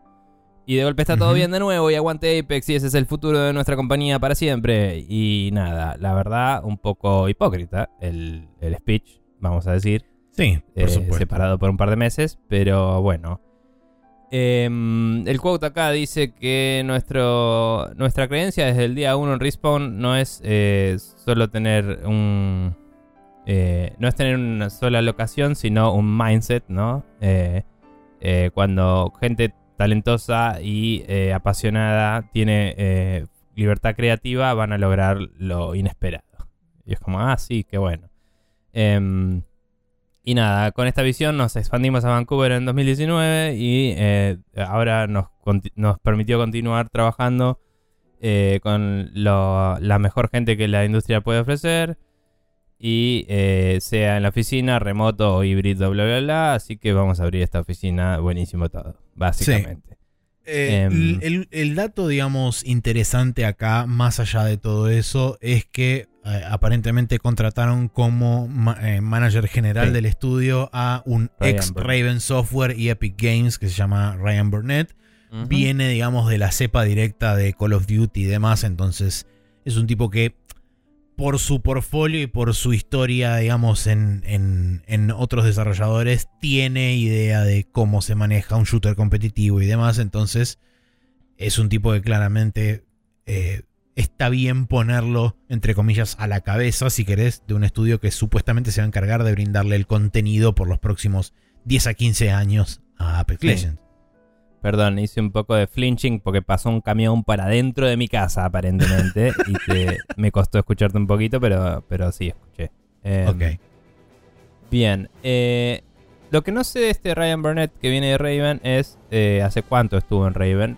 Porque eh, hay rumores de que Respawn está haciendo un shooter de Star Wars en la vena de los. Em, de los. Dark Forces. Dark Forces, gracias. Eh, como inspirado por los Dark Forces y todo eso. Y Raven en su momento fueron quienes hicieron el eh, Jedi Knight 2 Jedi Outcast, que es uno de mis juegos favoritos. Eh, y nada, me da curiosidad si también tendría conocimiento de esas cosas. Más allá de que va a laburar en Apex, esas cosas tranquilamente pueden consultar o compartir experiencias o lo que sea, ¿no? Y mira, Em, eh, te comento así muy brevemente porque me metí en el, en el LinkedIn del chabón. ajá. En Raven Software estuvo 14 años y un mes. Así que hace un ratito Eh, que está. sí. Eh, bueno, igual Jedi no Knight llega, ya llega a 20 años, así que... Claro, no, no llega a la época del Jedi Knight ni a los Dark Forces ni nada de eso. Mm. Arrancó en abril de 2007. No me acuerdo ahora quiénes hicieron los Republic Commando, eso sí. El Republic Commando. Eh, eso fue LucasArts. Sí, pero no sé si fue in-house o si era... Fue in-house. Ok, ok. Los Em, equipos in-house de Lucas. A ver... Sí, acá estoy viendo el Moby Games del chabón. Estuvo en Call of Duty y en Fortnite brevemente y después Call of Duty de nuevo. Y... Ah, hizo el Singularity también y el Ah. X-Men. Origins Wolverine Uncaged Edition, Maxi. Em, es uno de los mejores juegos de Wolverine que existe. Sí, eh, creo que es el juego de Wolverine que existe. Hay Es otros juegos con. Wolverine, Claro, Pero- sí, ten- totalmente, sí, tenés razón. eh, no sé si no, no sé si hay más de un juego de Wolverine. Pero bueno, Em, eh, digamos que el pedigree lo acompaña, veremos qué pasa. Este, Y nada, suerte a los 10, qui- próximos 10, 15 años de Apex Legends. Sí, Eh, en otras noticias, pero relacionadas con el mundo de la gente que mira a través de una mira y le pega un tiro a otra persona a través de una mira, eh, después de idas y vueltas y especulaciones varias, Valve finalmente revela el Counter-Strike 2 que será free to play y estará disponible a partir del verano de 2023. Eh, esto viene, como dije, después de una serie de varias, entre comillas, filtraciones, gente que de dimes y diretes y de supuestos pro gamers que habían ido a Valve a probar el juego y empezaron a hablar en Twitter y en otras redes sociales y demás. Valve agarró y dijo, ¿sabes qué? Voy a anunciarlo justamente ahora que no está pasando absolutamente nada importante en la esfera de los eh, diseñadores y desarrolladores de videojuegos o motores segura- 3D en o particular. motores 3D en particular. eh, y seguramente no le voy a cagar la fiesta a nadie, a pesar de que no hay este, exactamente conexión entre un público y el otro. Pero sí. Eh, Valve anunció Counter-Strike 2 que va a ser aparentemente un reemplazo de Counter-Strike Global Offensive. Y eh, tiene bastante laburo hecho adentro, no solamente haber pasado el, motor del juego de Source 1 a Source 2, sino que además aparentemente hay todos eh, una vers- versiones varias de diferentes mapas, hay algunos que los dejaron 100% original sin tocar nada, hay otros que son remakes 100% de cero. Eh, Y hay, creo que aparentemente va a haber, o va a haber mapas nuevos, o ya hay mapas nuevos en lo que es este un, eh, un close test que están haciendo. Eh, se puede ver públicamente porque hay muchos streamers jugando Counter-Strike 2 eh, que tienen acceso a esa beta. Sí. Pero, pero por lo que se ve, ah, por ahora no hay, o no estoy viendo, yo lo poco que pude captar en Twitch y qué sé yo, no vi ningún mapa nuevo, así que no sé si es que están los mapas pero nadie los juega todavía, o si Mm. los van a agregar eventualmente o van a estar disponibles para el full release de verano. Capaz esos están bajo NDA. Capaz en la beta no puedes streamear los mapas. Más allá de que alguien lo va a hacer, si fuera ese el caso. eh, puede ser que los streamers grandes pagos tengan la condición de solo streamear en estos Claro. servidores que nosotros ponemos qué, qué mapas puedes streamear y en esos Sí. otros servidores no puedes streamear, por ejemplo. Sí, puede Eh, ser. Pero bueno. Eh, cosas a destacar de el Counter-Strike 2. Además de los mapas rehechos y nuevos. eh, un sistema súper revampeado de bombas de humo que está zarpado. Sí, es súper volumétrico. Se extiende a través de la geometría del nivel. O sea, si lo tiras en un pasillo, eh, eh, Cubre se el pasillo. extiende de la forma correcta físicamente por ese lugar. Em, y si vos le disparás a través o tirás una granada o algo así adentro que eh, debería ejercer fuerza sobre el humo y desplazarlo, lo hace. Y es impresionante. Sí, eh, en realidad es. El tema es que la granada sigue emitiendo partículas de humo, entonces se vuelve a llenar con el Claro. tiempo. Pero cuando la granada deja de emitir, ya no va a ser así. Sí, lo se único que se, eventualmente. Claro, lo único que no se mostró en el video es cómo se ve el efecto de disipación final. Pero bueno. Em, nada, no es que sea absolutamente revolucionario e increíble. Pero lo ves y decís, ningún juego lo trató de esta forma, porque hasta ahora siempre fue un efecto visual y no tenía incidencia con la física. Y eh, eh, por lo menos en un sentido que afecta el gameplay, digamos. Y ahora sí lo tiene y es como, che, hay un valor acá. O sea, cambia el meta del juego, eh, puede ser interesante, podés empezar a decir, uy, si tiro la granada en este ángulo o en este ángulo, tengo efectos distintos, que antes era, sale una, Sí. una esfera de humo y no importa, digamos. Eh, y nada, es interesante. Eh, por otro lado, también hubo una descripción medio más vaga de lo que me gustaría, pero de- del nuevo sistema de networking que están implementando. Que eh, hoy en día el servidor se sincroniza una cantidad de veces por segundo. Creo que Jeff Grab dijo que eran 20. No sé si ese valor lo tenía escrito en algún lado o te lo dijeron o qué. Em, pero básicamente vos antes mandabas tus eventos al servidor eh, y se efectuaba a los 20.000, eh, una vez cada, perdón, 20 veces por segundo. Esa sincronización. Entonces, como que vos podías hacer algunas acciones, tipo salir rápido y volver de, de- cover para mirar algo o algo así. Y cuando se sincronizara el server, vos no te vas a ver asomado, entonces nadie te puede haber tirado un tiro. Es como una cosa así medio paradójica. Em, ahora, cada vez que vos efectuás una acción, se manda esa acción al server. Y el server las procesa todas. Eh, en orden de llegada con sus propias verificaciones y chequeos, supongo. Y después las broadcastea cuando ya están sincronizadas. Eh, supongo que la misma cantidad de ticks, o quizás inclusive menos. O sea, si está todo bien procesado, podría hacer 10 por segundo si quiere. Claro. Y, y extrapolar todo el resto. No sé, depende de qué tanto machine learning tienen y esas cosas. Pero nada, realmente esto podría ser importante para el pro level play y para mejorar la percepción de eh, el gameplay en una situación de un poco más de lag. Eh, también podría servir. Sí, tal cual. Eh, entonces está bueno y es eh, algo que obviamente sí estaban trabajando todo este tiempo, pero cuando vos jugás al Counter-Strike Go o jugás al Global Offense, bueno, es el mismo, perdón, o al, ¿cómo era el otro? ¿El Condition Zero era? Eh, Eh, ni idea. no me acuerdo, o al 1.6 o al 1.5, todos se sentían igual. Es probable que este empiece a sentirse un poco distinto. digamos. Es, es un cambio significativo para el juego. digamos.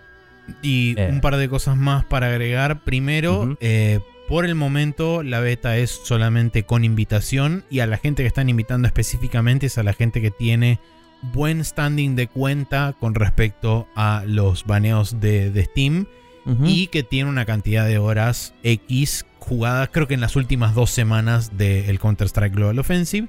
Y por otro lado, la gente ya está, em- empezó a revisar y dataminear el código y qué sé yo.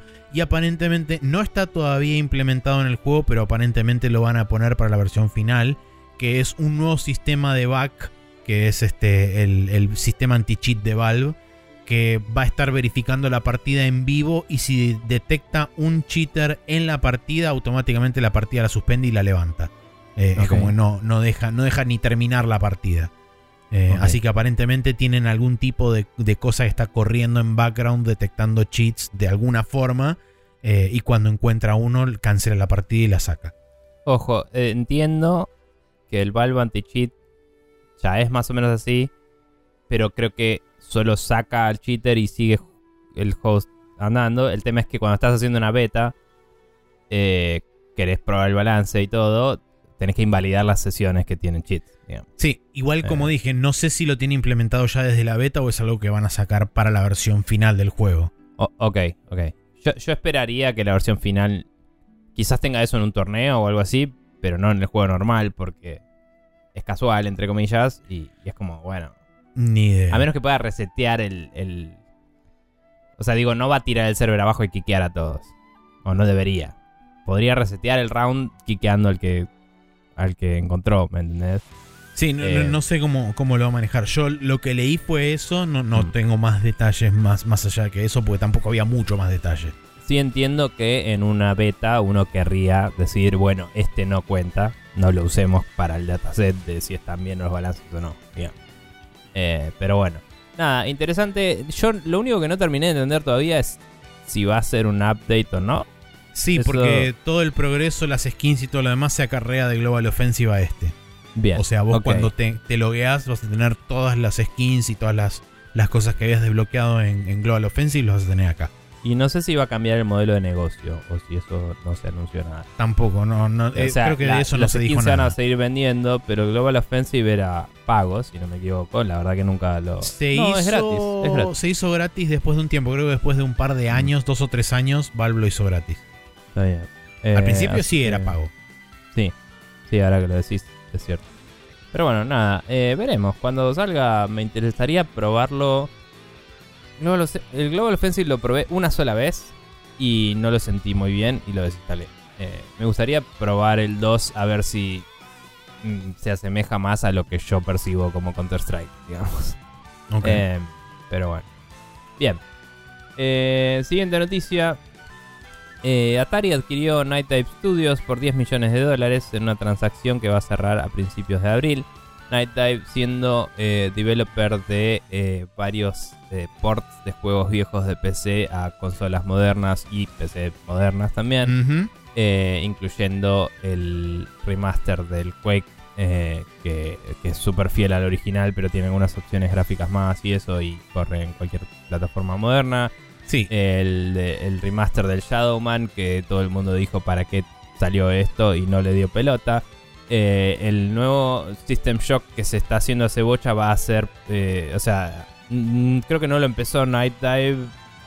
Me perdí, no sé qué onda, pero es como que no, Night este Dive... sí lo empezó Night Dive a través de un Kickstarter. Lo que pasa es que en ese Kickstarter, eventualmente los chabones se desviaron tanto del diseño original Mm. que eh, medio como que estaban desarrollando un Sí, juego nuevo. Sí. La gente se quejó y dijeron ok, Que vamos a rebotear el, el desarrollo y vamos a hacer una remake hecha y derecha, que es lo Sí. que están haciendo hasta ahora. Em, bueno, quizás entonces la historia de Night Dive yo no la conozco mucho, pero quizás entonces la historia es estaban haciendo eso y hicieron lo demás como contractor work para financiar el el quiso- Es el posible, igualmente. Night Dive Studios siempre se caracterizó por ir a buscar las licencias de los juegos medio abandonados. De hecho, Mm, lo que se conoce como la ballena blanca de Night Dive Studios es eh, No One Lives No One Forever, Lives que Forever. es el juego de espías de la década de los sabe de 70 en primera es. persona, eh, que no se sabe quién carajo tiene los, eh, ¿cómo se llama esto? Los derechos. Y eh, siempre quisieron ir a buscar la, este, ¿cómo se llama esto? Quisieron ir a buscar la licencia y nunca en ningún momento pudieron encontrarla porque justamente nadie sabe, nadie sabe quién la tiene. Entonces es como que, bueno, no, no podemos hacer el- la remake del juego porque no sabemos a quién ir a pedirle los derechos. eh, bueno, sí, GOG también estaba tratando de hacer esto con el No One Lives Forever, de rescatarlo. Y mm, no sé si Microsoft también quiso cuando estuvieron con toda la movida de traer todo a Xbox. eh, Ah, y- ni idea, no me enteré de Puede No ser, sé. no me enteré de eso. No sé, eh, no sé si alguna vez lo mencionó Phil Spencer en algún lado o estoy proyectando ideas que no pasaron. Sí. Pero bueno. Pero bueno, la, la idea de todo esto es que aparentemente la transacción viene por el lado del CEO de Atari, que privadamente, o sea, él por su propia cuenta tenía un 13% de, de las acciones de Night Dive Studios y aparentemente eh, em, de alguna forma hizo la triangulación para que eventualmente eh, Night Dive ahora pase a ser, cuando cierre obviamente todos lo- lo- los números y demás, Trato. pasa a ser una subsidiaria 100% este, de, de Atari. Lo interesante es que remarcan acá en la nota de Games Industry que aparentemente Atari va a utilizar el, engine propietario de Night Dive Studios que se llama Kex Engine y las capacidades de distribución y de publishing de Night Studios para empujar el negocio eh, alrededor de IPs retro que tiene hoy en día Atari, que incluso hace no demasiado tiempo, no lo comentamos en el podcast, eh, pero porque creo que fue la semana pasada, pero Atari compró las licencias de dos o tres juegos de arcade viejos eh, pero que no necesariamente sé si eran juegos de Atari que eventualmente se vendieron las IPs y ahora Atari las recuperó, o si Mm. eran IPs de otro eh, distribuidor y que murió y los derechos quedaron en el aire y, y los compró Atari. Pero bueno, en esencia lo que estoy queriendo cerrar la idea es que Sí.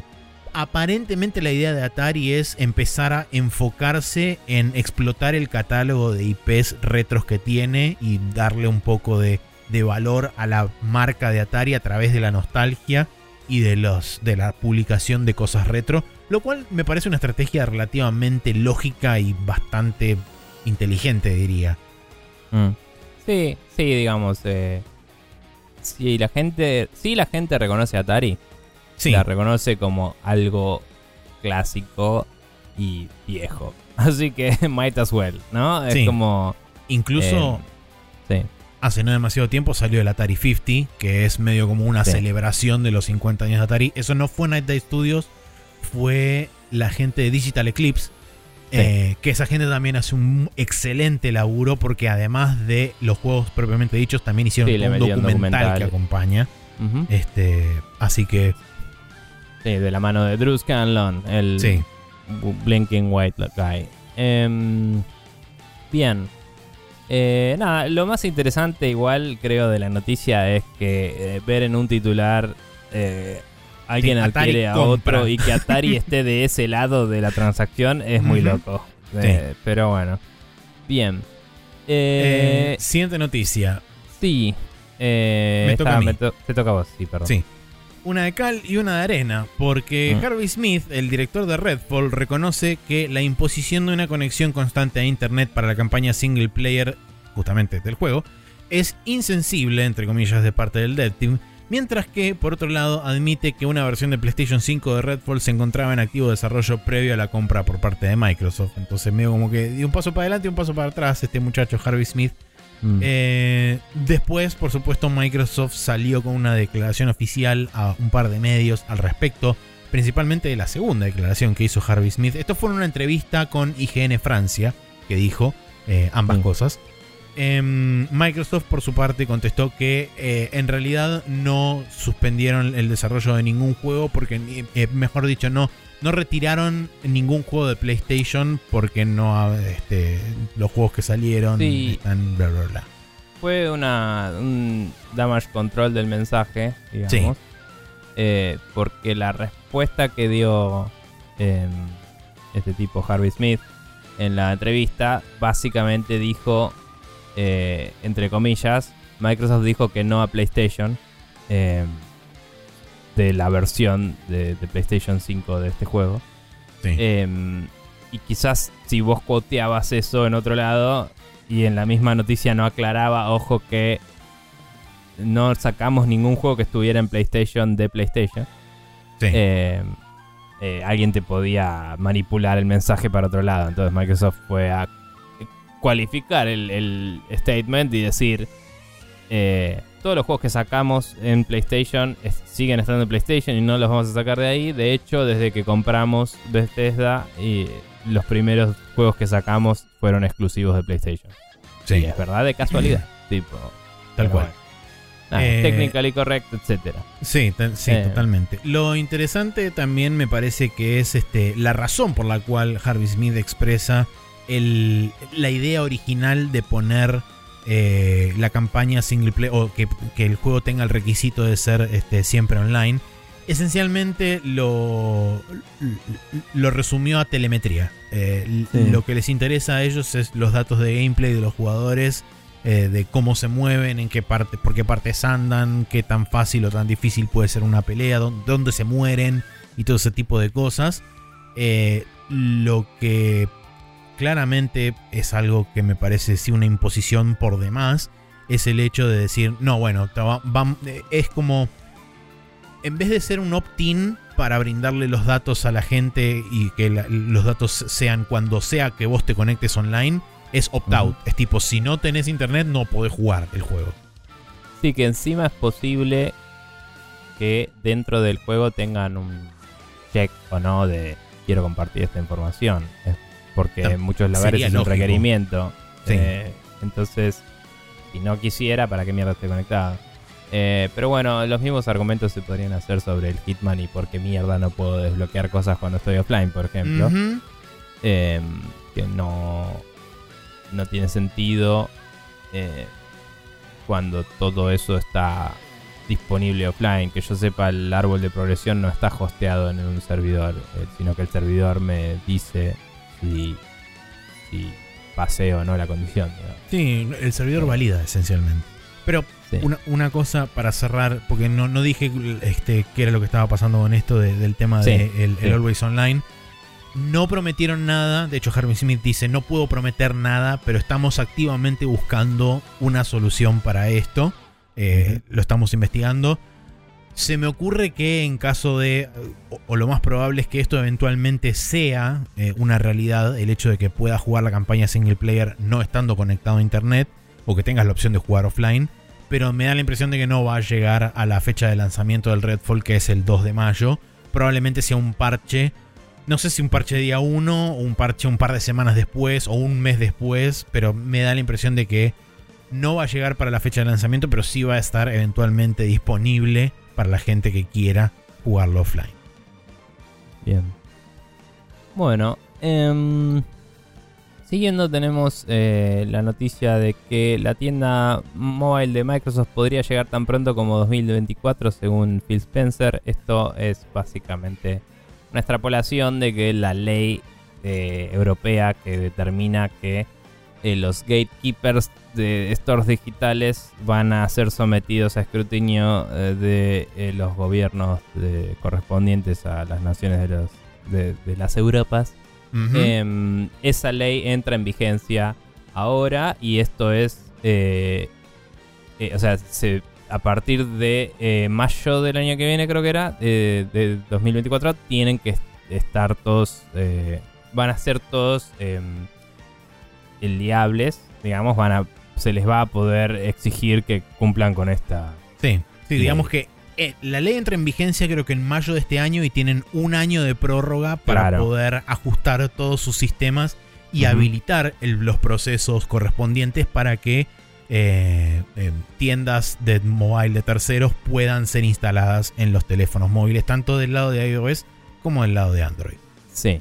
Em, así que digamos que si Apple y Google hacen cambios proactivos en pos de no ser juzgados después y tener que pelearla, Sí, eh, eso permitiría que Microsoft publique su store en esos dos celulares. eh, antes de mayo de tranquilamente. 2024.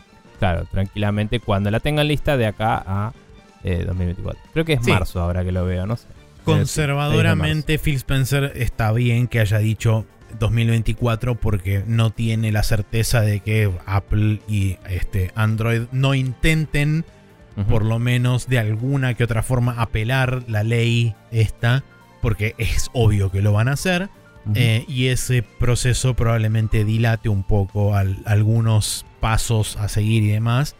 Pero la realidad es que muy probablemente de, una u otra forma van a tener que empezar a ajustar los sistemas para, para permitir la entrada de, apps de terceros, de, stores de terceros a los ecosistemas. Así que Sí. Me sorprende que no haya declaraciones de Epic de si ellos tienen intención de sacar un store o no, porque sabemos que hoy Fortnite solo se puede sideloadear en Android em, o jugar a través de la nube en iOS.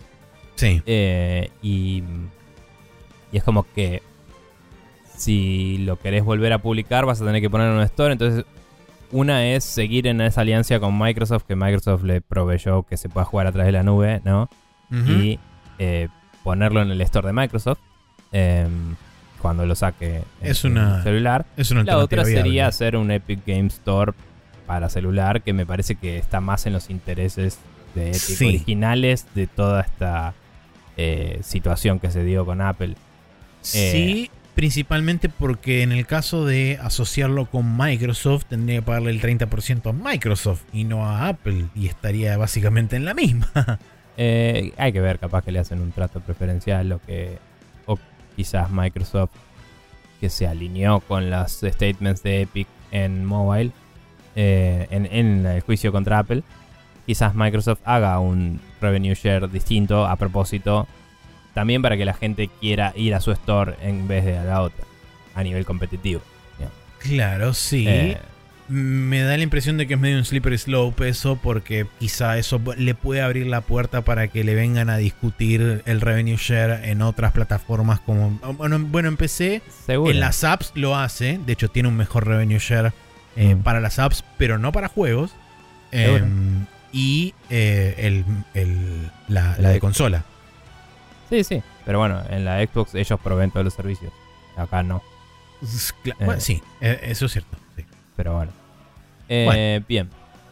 La siguiente noticia es que hay una Perdón, luz al final una del- cosita más. Sí. Una, eh, el, el justificativo de Microsoft cuando le preguntaron sobre eso era que ellos vendían su hardware en pérdida. a pérdida, sí. Y Apple no hace eso. Por eso Apple está bajo más escrutinio en eso. eh, porque hace lo mismo, pero no eh, desplaza otros costos de otra forma para justificar el por qué cobra eso. Sí. Eh, es todo ganancia para ellos. Entonces, eh, Microsoft dice, no, yo cobro eso, pero después te vendo la consola barata. Eh. Ahora sí. Eh, la próxima noticia es que hay una luz al final del túnel y no es el tren que viene de frente, porque el CMA, el Competition and Markets Authority del Reino Unido, en sus conclusiones provisionales determinó que sería, entre comillas, una pérdida económica significativa para Microsoft hacer el Call of Duty exclusivo post adquisición.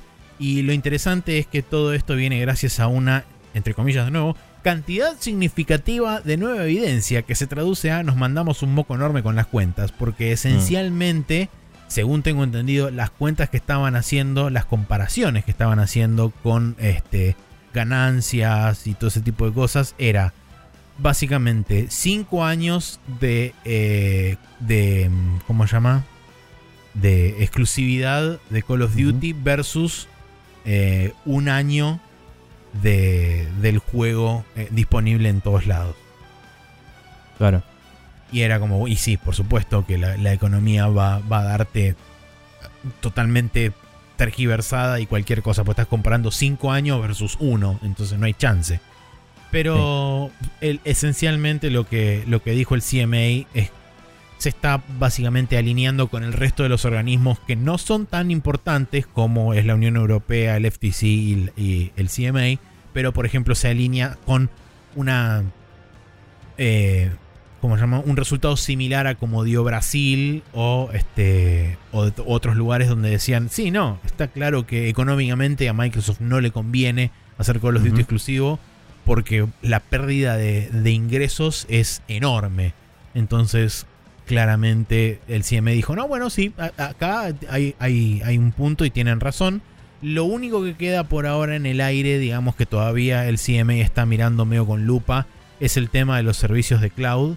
Habrá que ver qué pasa específicamente con eso. Si bien Microsoft intentó remediar buena parte de eso con los tratos que hizo con Nvidia, con Boosteroid y con Ubitus, lo que yo mencionaba la otra vez en, en el Discord cuando hablábamos de esto es que el único que técnicamente aplicaría por la jurisdicción que cubre es Boosteroid y ni siquiera sabemos si Boosteroid brinda acceso efectivo en el Reino Unido, que es la, justamente la jurisdicción en la que aplica el CMA. Entonces, el CMA puede decir, sí, todo muy lindo, hiciste contrato con un montón de gente en otros lugares que no es el Reino Unido, eh, pero en el Reino Unido, ¿cuál es el, el servicio que compite directamente con vos en cloud? El único que podemos decir, más allá de Boosteroid, si está o no, es GeForce Now, que no sé si tiene servicio oficial en UK, en el Reino Unido.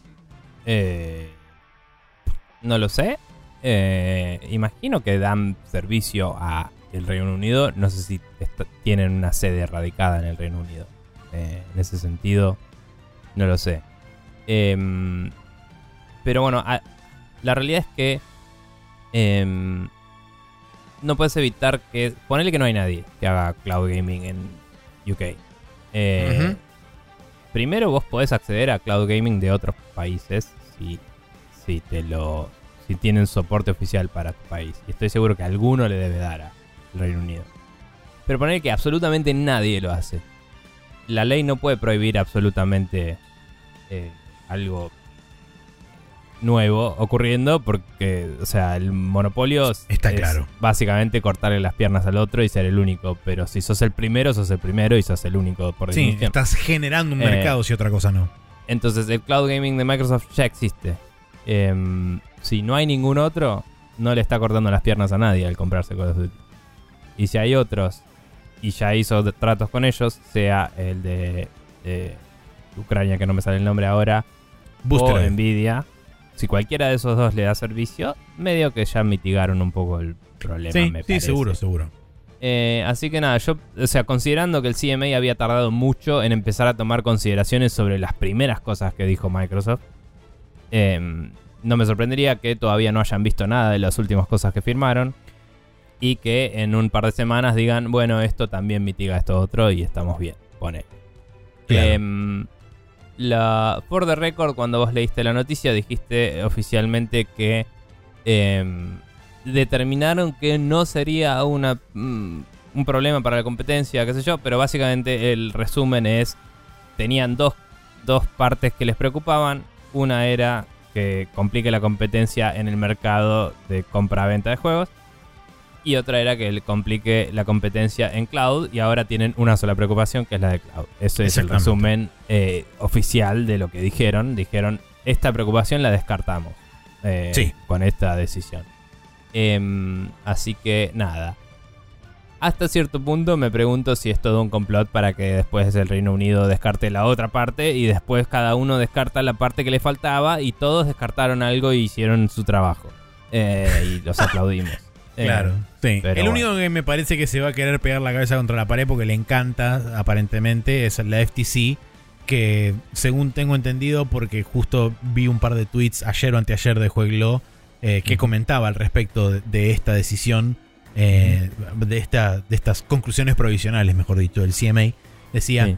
Seguramente el FTC se va, este, va a intentar arremeter con todo contra Microsoft porque la viene pegando con toda y, y en realidad había tenido una semana, viene teniendo tipo dos, tres meses como Sí. el orto porque le vienen saliendo todas mal, absolutamente Sí. todas mal le vienen saliendo al FTC. Entonces es como, bueno, por ahí este, eso les da suficiente ímpetu para que le salga otra más mal también. Sí, sí. Eh, y también estaba esta senadora que aparentemente estaba Ay, bancada por... eh, Es una senadora por el estado de Washington donde está radicado Microsoft. sí, Y además, las donaciones que le hacen a las campañas y qué sé yo, en el estado de Washington tienen que figurar públicamente con Sí. el nombre de la persona y el cargo que cumple en la empresa donde está. Y uno de los principales donantes de esta mina es Brad Smith, el presidente de Microsoft. Sí, y básicamente eh, el presidente de la parte de que de Microsoft. Porque Es el presidente de Microsoft porque ¿Es tiene el- presidente y CEO. Ok, ok. Em, nada, básicamente esa mina salió a decir eh, pelotudeces. Dijo que Sí. no, porque PlayStation hace tratos exclusivos con developers japoneses Y tiene el Y- 98% del mercado mundial. No. y sí, y ellos eh, hacen monopolio sobre los juegos japoneses de alta performance y esta pelotudez que inventaron ellos que no existe. que Sí. Si no, si no te metes en ese en esa burbuja estúpida que hicieron, hay muchos más juegos japoneses en la Switch lejos. Pero bueno, no. Eh, así que nada, qué sé yo. Em, un, Nada, un una sinsentido completo. Lo importante de esa noticia, por más que haya sido una pelotudez que dijo la mina, es que llegó hasta una sesión del Congreso de los Estados Unidos donde se estaba discutiendo eh, los, los acuerdos de tratos, eh, eh, ¿cómo se llama esto? Eh, no es bidireccionales, es bi algo. bilaterales, eso con Japón. Y entonces por eso la mina saltó y dijo, porque Japón y PlayStation y el 98% y la mar en coche. Y no, señora, cállese la boca, no sabe de lo que está hablando. Pero lo importante es eso, que llegó hasta ese punto el, el hecho de Sony, entre comillas, es el líder del mercado con 200, 800 millones de cosas. Así que, bueno, Mm. Sí, eh, nada, una pelotudez atómica. eh, no siempre todo es eh, sesgado hacia Microsoft en este podcast. Es solo sesgado anti la estupidez en lo posible. sí, en la medida de lo Em, posible sí. Bien. Eh, la siguiente y última noticia que tenemos en esta sección, no me acuerdo si te tocaba a vos a mí, así que la voy a, A leer. Eh, Girard The Completionist compró absolutamente todo el catálogo digital de Wii U y 3DS. Fue una patada en la pija. Subió un video demostrando cómo fue todo el proceso y lo complicado que se le hicieron los medios de pago, Nintendo eh, y la mar en coche. Em, Un paréntesis importante, compró Sí. todo el catálogo digital de Wii U y 3DS de la tienda norteamericana sí, del eShop. sí, porque tampoco le daba el tiempo y el espacio para comprar todo lo demás. Pero bueno. Además de que Em, la Wii U y la 3DS son region locked, así que no podría acceder a los stores correspondientes de otras de, de otras. Eh, si se regiones compra una importada, si se compraba una importada sí, pero después tenía que comprar tarjetas importadas, y iba a ser Importadas, una sí. imposición complicadísima. Eh, y saber los idiomas de para ir y comprar y tener Sí, más que nada, por ejemplo, comprar cosas como lo- el DLC de los juegos de 3DS y ese tipo de Sí. cosas tan hermosas y fáciles de hacer y súper este, Sí, no vamos a spoilear el video, fue re eh, increíblemente sisifiana la tarea. me dolió de Sí. verdad verlo al chabón. Porque tipo, el Pero- nivel de frustración que causa este video es impresionante. Sí, eh, te dan ganas de tirar toda la mierda. Pero dicho eso, lo interesante es que toda la colección entera de juegos de Wii U y 3DS de eh, Estados Unidos eh, la fue backupeando en discos y memorias SSDs y cosas y se la donó a la Video Game History Foundation para que sean preservados adecuadamente y disponibilizados para quien quiera usarlos para research y cosas que se que, que tienen como una función medio de biblioteca para los developers allá. en un futuro Eh. donde la ley lo permita porque hay todavía una discusión alrededor de todo ese tema, de, sobre todo de lo que es el digital lending y todo eso que de hecho ahora en Estados Unidos, justo a- creo que ayer fue la, la sesión eh, con de Internet Archive versus un, pub- uno, un grupo de publishers de libros donde justamente querían establecer bien el tema del digital lending y qué sé yo. Aparentemente fallaron en contra de Internet Archive y ahora Internet Archive va a apelar la decisión a un tribunal superior. Eh, paja, pero bueno, eh, está todo Sí. eso metido en el medio y además creo que dentro de poco vienen las audiencias con el, el ente correspondiente de copyright donde la Video Game History Foundation va a presentar documentación al respecto en pos de intentar alivianar aún más las restricciones que existen sobre el digital lending, específicamente de software y más específicamente aún de videojuegos, porque Sí. una de las razones por las cuales la ESA se queja y está haciendo lobby en contra del digital lending de videojuegos es que dice que una de las razones por las cuales los juegos no se pueden eh, brindar a préstamo de forma digital es porque la gente no los usaría para investigaciones, sino que se divertiría con ellos. ¿Y qué cara cuál carajo es el objetivo de un videojuego entonces, la concha de tu madre? Eh, creo que a lo que van es que la gente los retiraría para jugarlos en vez de pagarlos. Eh, y no para eh, investigación, que es lo que propone la Game History Foundation. Pero eso es una pelotudez.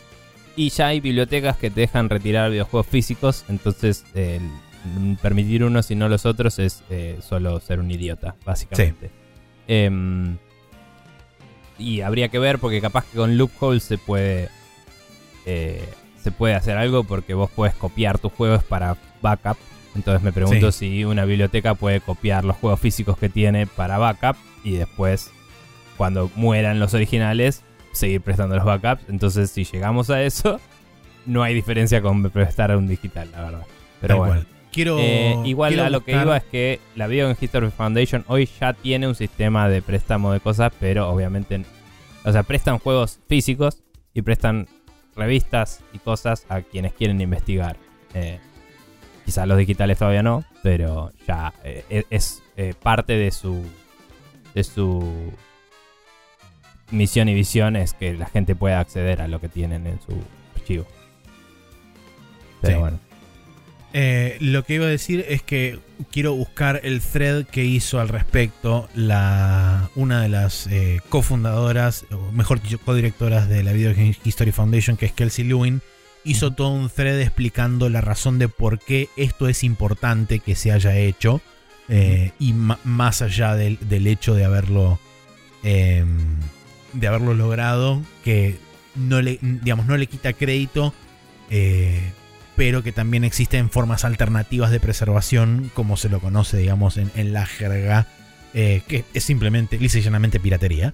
Eh, Pero dice, una cosa no quita la otra, porque la- si bien las dos ayudan, esta en particular, que es la única forma que existe, entre comillas, legal de poder eh, eventualmente llegar a poder brindar estos juegos en préstamo, nos ayuda un montón como causa para poder presentar frente a los organismos correspondientes y qué sé yo. Así que quiero buscar ese thread porque está muy bueno de la forma que lo explica y va desdoblando diferentes aristas y qué sé yo.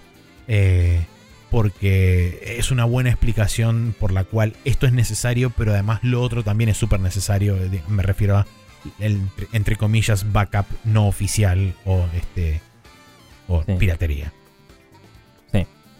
Em, bueno, el calendario para esta semana va a ser brevemente interrumpido para dar un anuncio especial de que salió el Metal Dogs, que es un juego que es eh, basado en eh, Metal Max, que es un RPG japonés de Mad Max, pero no, eh, es un off-brand Mad Max.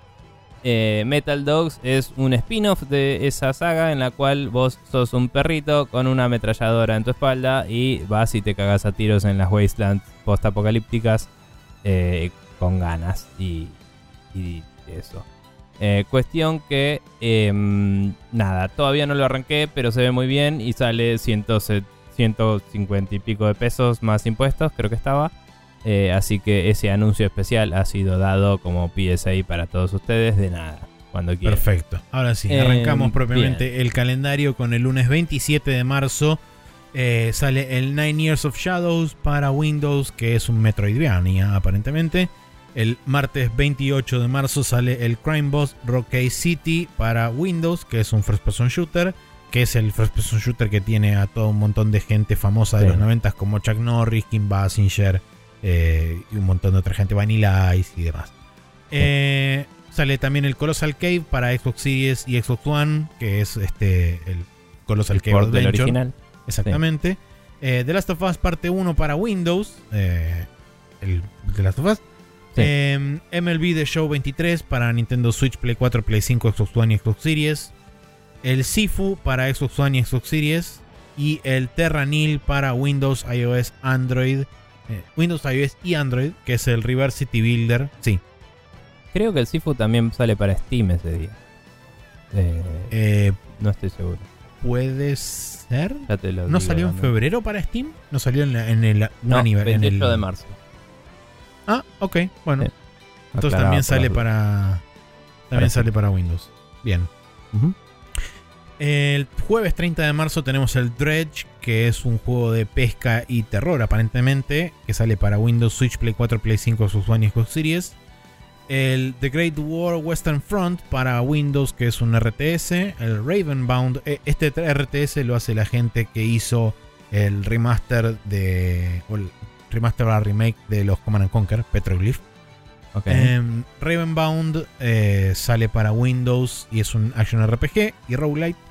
El Saga of Sins, que sale para Windows, Nintendo Switch, Play 4, Play 5, Xbox One y Xbox Series. Y The Last Worker, que sale para Windows, Switch, Play 5, PlayStation VR 2 y Xbox Series. El viernes 31 tenemos el Blade Assault, que sale para Switch, Play 4, Play 5, Xbox One y Xbox Series.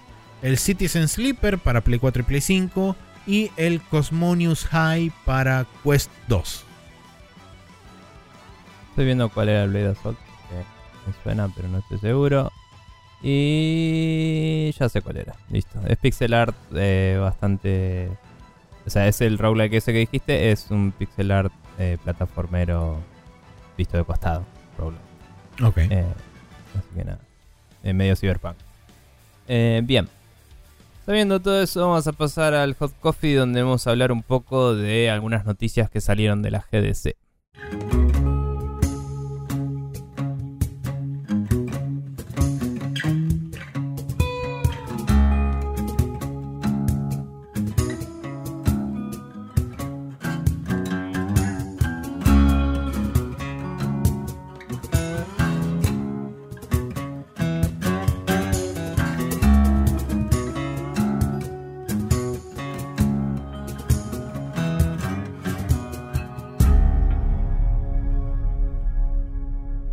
Estamos de vuelta acá con las noticias de la GDC, em, entre las cuales, por ejemplo, Microsoft anunció un sistema, un, programa expandido de ID at Xbox que va a permitir eh, dar acceso a más gente de distintos lugares del mundo em, a las herramientas de, publishing y, inclusive a, hacer versiones en disco de, los juegos eh, de una forma un poco más fácil.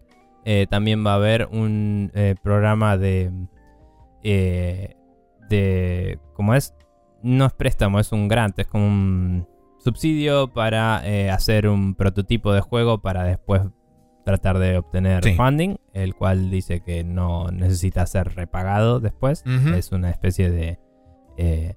si me gusta tu idea, te. Sí, es, no reembolsable, básicamente. Sí, lo cual es bastante interesante. Sí. Em, también eh, parece que eh, el programa va.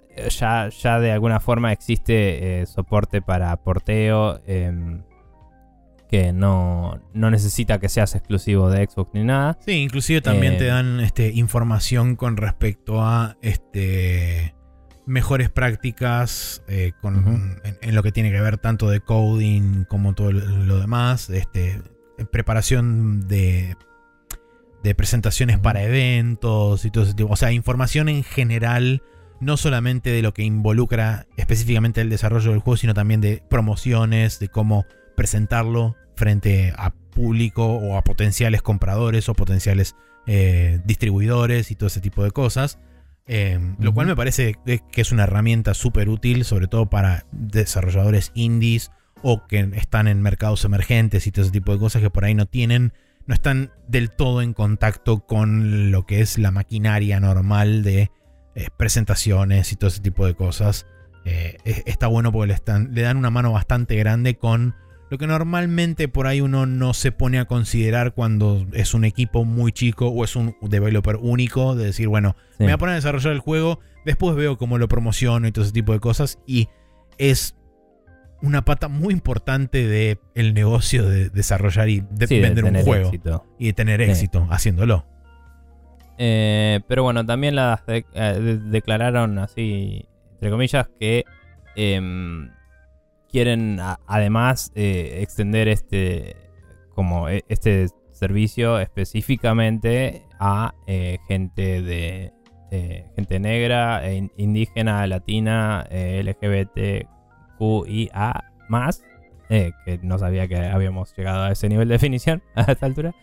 Em, eh, comunidades, de mujeres, de developers que tienen algún tipo de discapacidad, em, developers de mercados emergentes y equipos con perspectivas únicas, entre comillas. Em, y también incluye developers que están trabajando en un juego que se centre un poco en esa experiencia, ¿no? Viste que vimos como muchos juegos del año pasado y anterior de gente hablando sobre eh, ser asiático eh, viviendo fuera de China eh, o, de tu país original en realidad y del desarraigo y todo eso o gente que habla de la experiencia de ser trans o de ser negro o de justamente eso, un poco más sobre su propia identidad y y tratando de destacar las diferentes problemáticas a las que se encuentran estos personajes y todo.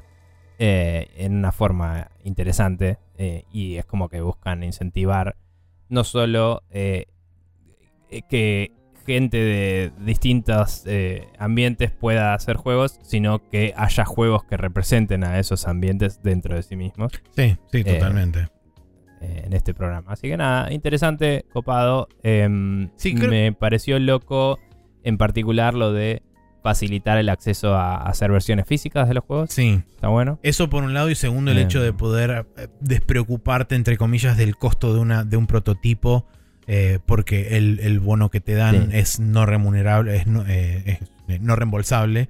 está bueno. de nuevo eso es en capacidad limitada y no sé qué tan fácil será acceder. Seguro. Pero eh, dijeron que eh, van a analizar caso por caso y no deberían eh, eh, debería estar disponible para todos Sí. eh, la posibilidad. Y una- un factor que no mencionan acá en ninguna de las dos notas, pero que estaba en el speech que hicieron, porque esto fue en una presentación durante la GDC hablando de ID at Xbox justamente, hablaban desde que la, desde la creación del programa de ID at Xbox que fue en 2013 con la salida de la Xbox One, que hasta ahora ya financiaron en más de 4 mil millones de dólares a una cantidad X de desarrolladores independientes que pudieron hacer uso del programa que en, en su momento era mucho más reducido en scope este programa que denominaron Ex- ID at Xbox Developer Acceleration Program. Hoy en día le dieron un nombre específico y aparentemente van a empezar a como eh, tener esta, esta marquesina, si querés, como nombre para que la gente pueda ingresar por ahí, no necesariamente tenga que entrar en contacto con el, componente por ahí más, entre comillas, clásico o más handoff de ID at Xbox, que es por ahí de estudios chicos o este, gente que ya tiene por ahí armada una empresa y no es el primer juego que hace y va a presentarle el juego a Microsoft buscando que se lo publiquen y demás en su plataforma. Entonces está bueno que hagan la separación, cosa de tener dos, dos líneas marcadas con respecto a, bueno, ok, tenemos acá para los indies más experimentados esto, que es el idea de Xbox clásico que ya conocen, y después tenemos este programa acelerador para indies que por ahí lo necesitan más o que vienen de otros mercados que no, no están en, en contacto directo con los grandes hubs de, de mercado y qué sé yo, o como mencionábamos antes, minorías y todo ese tipo de cosas. Bien. La siguiente noticia Eh, es sí. que Epic Games hizo una gran presentación sobre Unreal Engine en la GDC. eh, Casualmente que fue también en el mismo momento en que Valve dijo, voy a presentar el Counter-Strike 2 ahora en este mismo instante. Em, Pero bueno, en, en esa presentación que mostraron un montón de cosas, Epic anunció que va a unificar el Unreal Engine Marketplace, ArtStation Mar- Marketplace, Sketchfab y Quixel Bridge en una sola tienda que se va a llamar Fab, donde va a estar esencialmente todo el contenido puesto bajo un mismo paraguas. Y eh, especificaron que en esa nueva plataforma el, eh, la, mm, ¿cómo se llama esto? El, el- el revenue share va a ser exactamente el mismo que en el Epic Game Store, 88% para el desarrollador y 12% Ujú. para Epic. Em, entonces van a, digamos, van a continuar con la, con la misma modalidad, vamos a decirle. Pues no sé cómo funcionaba en, Art- en, cada una de estas eh, entidades por separado. No sé si tenían cada uno su Claro. modelo de distribución o si todos eran 70-30. Pero bueno, a partir del momento en que van a fusionar todo bajo un solo, bajo un solo brand, que es este Fab, a partir de ahí va a empezar a correr el 88-12 que tiene Epic en el Epic Game Store. Claro. Está bien. Em, sí, eh, también eh, anunciaron. Eh, ya, ya salió hace poco el Unreal Editor for Fortnite. Y se avisó que. El Weapon. em, sí, se avisó. O, o se, se, em, anunció que eh, uno puede ahí generar em, modos de juego o eh, juegos chiquitos, de hecho, Experiencias. que se pueden hacer dentro, usar dentro de Fortnite como si fueran las que hay en Roblox o algo así. sí, Eh, esencialmente las cosas del Creative Mode. Sí, y uno puede publicar eso eh, en venta eh, y ganar un revenue en plata de verdad a un split de 40 para el desarrollador, 60 para Epic. No, No. al revés. 60, No, 40. lo, de, lo que estás comentando vos es el tema de que Fortnite, a partir de la creación de este, de este eh, editor, lo que va a hacer Mm. es que el 40% de las ganancias finales, o sea, de, de- de las ganancias, eh, no sé si son netas o brutas, después de impuestos y todo lo demás, pero bueno, esas ganancias después de impuestos y todo lo demás, el 40% de eso va a ser repartido entre todos los creadores o los creadores más populares que hagan niveles eh, en Creative Mode dentro de Fortnite. Ok, ok, no había entendido que era un pool. Sí, ahí está, listo. Em, bueno, eso es menos interesante. Pero... Los- Pero bueno, lo- al menos te dan plata de verdad Sí. y no es como ciertas otras en... Lo que cosas. sí es interesante, que esto no, no, lo, no lo vi yo donde fue que lo sacó Grab, pero lo comentó Grab específicamente, fue que eh, aparentemente vos después podés agarrar esa experiencia que hiciste en el Unreal, en, en el Unreal Engine Fortnite eh, Editor, lo podés pasar al Unreal Posta, lo podés compilar como un juego y lo podés distribuir como un juego por tu cuenta. Eh, por supuesto que en el Epic Game Store por- y tam- también por supuesto si no infringe ningún copyright de otras IPs y demás, cosa que ya Epic se atajó y dijo, por más que la gente empiece a desarrollar de forma privada cosas que rompan el copyright y todo ese tipo de cosas, pues por supuesto lo primero que empezó a aparecer es eh, circuitos de Mario Kart rehechos en Fortnite, eh, Bloodborne rehecho en Fortnite eh, y todo ese tipo otras IPs hechas en Fortnite y entonces Epic salió automáticamente a decir en el foro oficial de Epic las cosas con este control de IP de otra gente, nosotros lo vamos a dar de baja y automáticamente vamos a banear a la gente que esté involucrada, por más que nunca deseen publicarlo ni en Creative Mode, ni por fuera de Creative Mode, ni nada de eso. El solo hecho de existir es un compromiso y una violación a los términos y condiciones de Fortnite y vamos a banear a la gente que lo está haciendo. Bueno, eh, el ban no sé si es medio extremo porque mucha gente no va a saber eso y se va a mandar a hacerlo igual. Eh, pero eh, me parece adecuado dejar por sentado de una esto no corre. Porque si no, eh, dejas abierto el lugar a grises que después se complican. Em, nada. Eh, no sé de dónde sacó grave eso. No creo que sea. Creo que está extrapolando que puedes usar el conocimiento que adquiriste y la lógica que del juego que planteaste para después hacer un juego y publicarlo como poder podés. Pero supongo que se puede hacer con C++ y Blueprints lo que haces en este editor, pero hay un lenguaje nuevo para el editor que no está en Unreal soportado, según me cuentan fuentes internas. Em, que igual, nada, si me lo bajara y mirara, lo vería. Pero bueno, claro. eh, me contaron. Em, básicamente no es plug and play, es un editor para Fortnite, no es un Unreal Engine eh, mm, recortado, Sí. digamos. Eh, entonces, está pensado para depender de cosas que Fortnite expone hacia afuera para ser modificadas por este editor. Tiene sentido, sí. Y por ende, puede ser que lógica de juego, si la hiciste en Blueprints, la puedas copiar y pegar y cosas así, pero no es un par de clics. Eh, ni a palos. Em, Sí. así que nada, eh, Eh, cabe destacar. Sí, una, un par de cosas más específicamente sobre el tema de la distribución de ganancias de parte de Fortnite y demás. Ellos lo que están diciendo es que eh, con respecto a ese 40% que va a ser repartido entre los creadores más populares y demás, una de las cosas que mencionan en el blog post es que la idea no es que la gente se sienta obligada a producir ni nada de eso, ni intenten hacer esquemas de monetización internamente para lograr retención y demás, sino que eh, ellos se van a, van a mirar otras métricas que son como por ejemplo cantidad de logins que tiene esa experiencia o este, cantidad de horas jugadas en esa experiencia, digamos, Mm. cosas que no necesariamente se atan con este con gameplay loops internos predatorios, porque la idea es que están buscando que sea un poco diferente a lo que es Roblox, donde Roblox medio como que empuja el hecho de el engagement por sobre todas las cosas para que ese engagement a vos te genere la, la guita que querés, este, que querés ganar. Y los métodos de monetización dentro de las experiencias también te dan plata extra.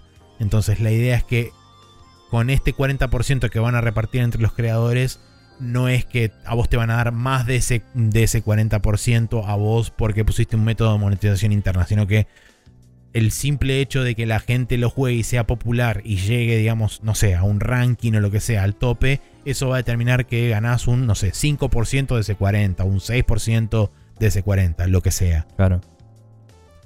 Eh, sí, pero a la vez es eh, una distribución em, medio meritocrática, ¿no? O Sí, sea, sí, un poco sí. Pero bueno, eh, nada. eh, a ver, como no es un pago directo, no caes en los eh, oscuros, muy oscuros de Child Labor de, de, sí, de Roblox. de Roblox.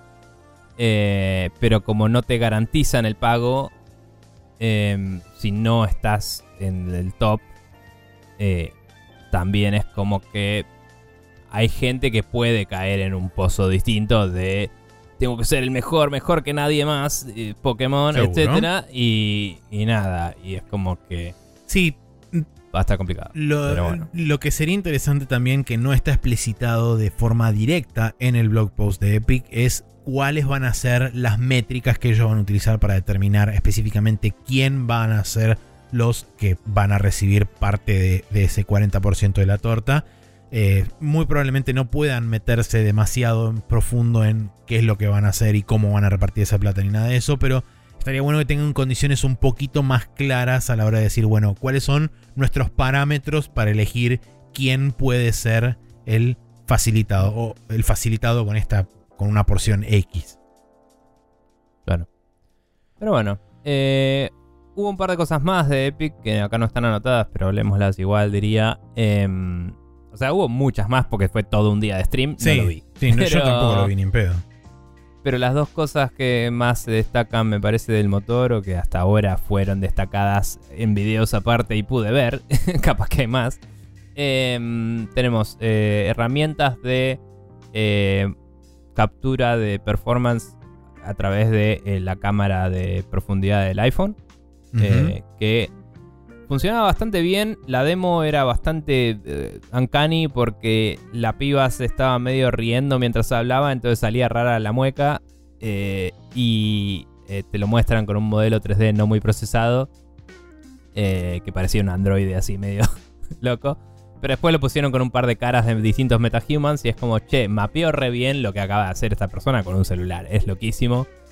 Eh, nada, es una herramienta más para los developers usar como quieran. Seguro. Eh, y, y lo otro que mostraron fue eh, un nuevo sistema que está en beta, creo que dijeron, o alfa, beta creo que fue, em, que es de em, generación proce- procedural de niveles o, o de ambientes. Em, que ahí tengo un par de dudas de cómo funciona, pero básicamente vos en el editor podés tener todos tus assets eh, comprados del store o hechos por vos o lo que sea seteas unas reglas que no te mostraron cómo es ese proceso, puede ser increíblemente tedioso y no lo sabemos. Eh, y después, si vos ponele que estás queriendo hacer un eh, mercado eh, en una ciudad medieval y tenés edificio medieval 1, 2, 3, 4, eh, carpas así de puestitos de comida, puestitos de pescado y el Smith Shop y qué sé yo. Entonces vos agarrás y vas agarrando esas cosas del- de, tu asset eh, library y lo vas tirando en el mapa 3D en distintos lugares y el juego entre las distintas cosas que vos pones extrapola y arma otras cosas para completar la escena y que parezca una escena creíble. Eh, según las reglas que vos seteás en algún lado, ¿no? Y después vos podrías subir o bajar densidad y cambiar colores y cosas en sliders que vos tenés que programar también, no es mágico. Eh, lo que a mí me resulta interesante y necesito que alguien me diga si es así o no, es que esto dijeron que es 100% determinístico, entonces si vos le pones los mismos sliders te da el mismo resultado cada vez. Entonces me pregunto si también podría servir para tener niveles de muy alta fidelidad gráfica que pesan muy poco, porque yo hago el nivel en el editor y Exporto después los guardo la matriz de valores y después el juego lo levanta y genera el, el nivel en el momento como si fuera ponerle el seed específico a Spelunky y jugar el nivel que vos jugaste que me pasaste el seed, ¿me entendés? Sí. El tema es de dónde saca la geometría. No, no, la geometría la tenés que embeber en el juego, pero digo, quizás embeber em, 40 tipos de edificios, 70 tipos de planta y no sé qué, y después generarlo, es, eh, y pone que es un open world con streaming y todo. Eh, quizás eso es mucho más liviano que guardar secciones gigantes de mapa prebakeadas. ¿Me entendés? Sí. Como guardar. Que, en las cuales tenés, aunque sea la misma, N instancias de la misma palmera y qué sé yo. eh, y, y todo está. eh, o sea, si yo cargo un cacho de nivel que tiene la casa A y la casa C, y después me voy a otro lado que tiene la casa A y la casa C, la voy a tener dos veces en mi juego.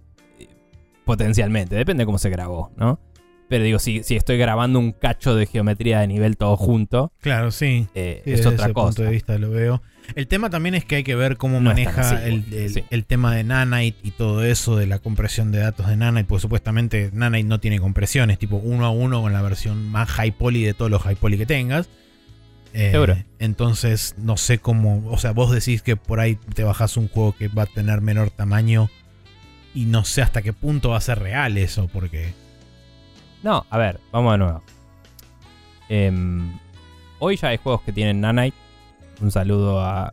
Creo que el Forspoken no era. No, el Forspoken es del motor propio de, Sí, no, no, no. es- de ellos. No.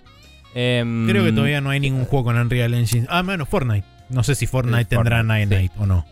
Sí, tiene. Em, vamos de nuevo. Eh, lo que promete Nanite, o prometía cuando lo hicieron, es que en vez de gastar N recursos en tener la versión baja, media, alta, super alta y recontra de la concha de la lora de todos los assets, tenés solo la versión super alta o la de recontra de la concha de la lora y te lo procesa todo.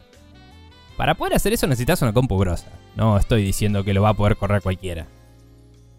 Pero si vos haces un juego con Nanite, eso ya es un problema hoy. No es que va a ser un problema si es como yo pienso que funciona esto. Digamos, o sea, vos tenés el nivel entero y el nivel entero tiene millones de triángulos. Es como, bueno, es un problema. Lo que yo estoy diciendo es eh, que eh, si vos tenés todos los componentes sueltos, quizás... Sí, estructuralmente, cómo se arma el nivel, lo tenés en otro lado y eso te consume menos recursos. quizás en vez de guardar una matriz que dice acá va la piedra, acá va la piedra C, acá va la piedra D, y así con cada elemento como hoy se hace en un nivel, por ahí vos decís, eh, en el sector A eh, tengo este, eh, tanta densidad de piedras y tanta tal cosa, y en el sector B tengo tal, tanto de esto y tanto tal otro, y eso me genera el mismo nivel exacto cada vez, ¿me entendés? Claro, sí, sí. Entonces, potencialmente guardo menos datos para representar en la misma geometría en el juego final. Sí.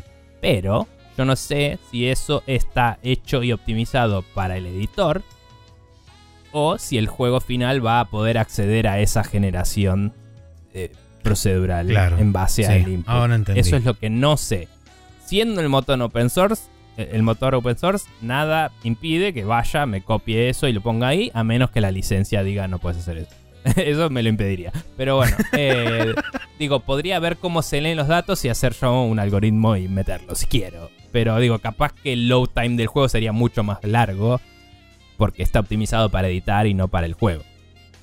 Y si lo quiero optimizar para el juego, capaz que tengo que hacer otras cosas. Seguro, sí. Pero sí. como lo mostraron ahí, que es una guasada de gráficos y una camioneta que anda así en tiempo real, súper recontra, eh, con 4x4 y amortiguación realista y qué sé yo, eh, ponían un cacho de geometría en el medio del mapa y todo se alteraba alrededor para acomodar eh, un camino en el cual la camioneta pueda pasar, porque esa era la regla que le pusieron el juego, básicamente y funcionaba súper bien. Entonces digo, y después le dan play y estaban jugando de nuevo. Entonces digo, pareciera que podés tener esto en el juego final y eso sería interesante, supongo.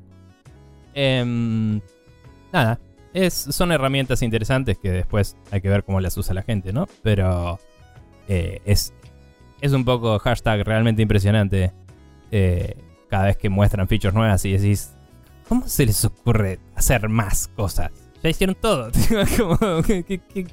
Más 3D no puede ser el juego. tipo, ¿qué- ¿de dónde se sacan estas ideas? de eh, Y no sé. Es, es un poco una locura el Unreal, todas las cosas que le agregan.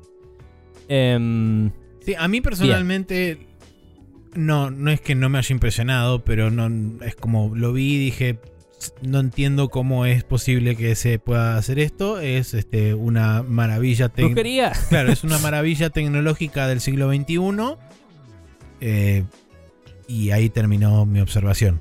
Eh, tipo, Sí, es que al final hay que ver cómo se aplica, claro. Porque verlo ahí es como, bueno, buenísimo. Y, pero eh, yo mirando el producto Unreal Engine, me impresiona.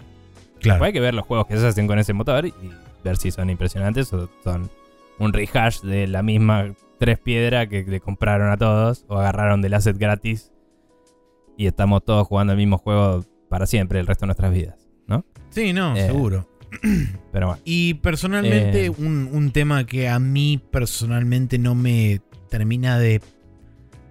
De convencer. No sé si es la palabra, pero es como. es. Cuando se mostraban las típicas demos técnicas en su momento de los superambientes destruibles y que todo era dinámico y la física colapsaba sobre sí misma y qué sé yo y bla bla bla.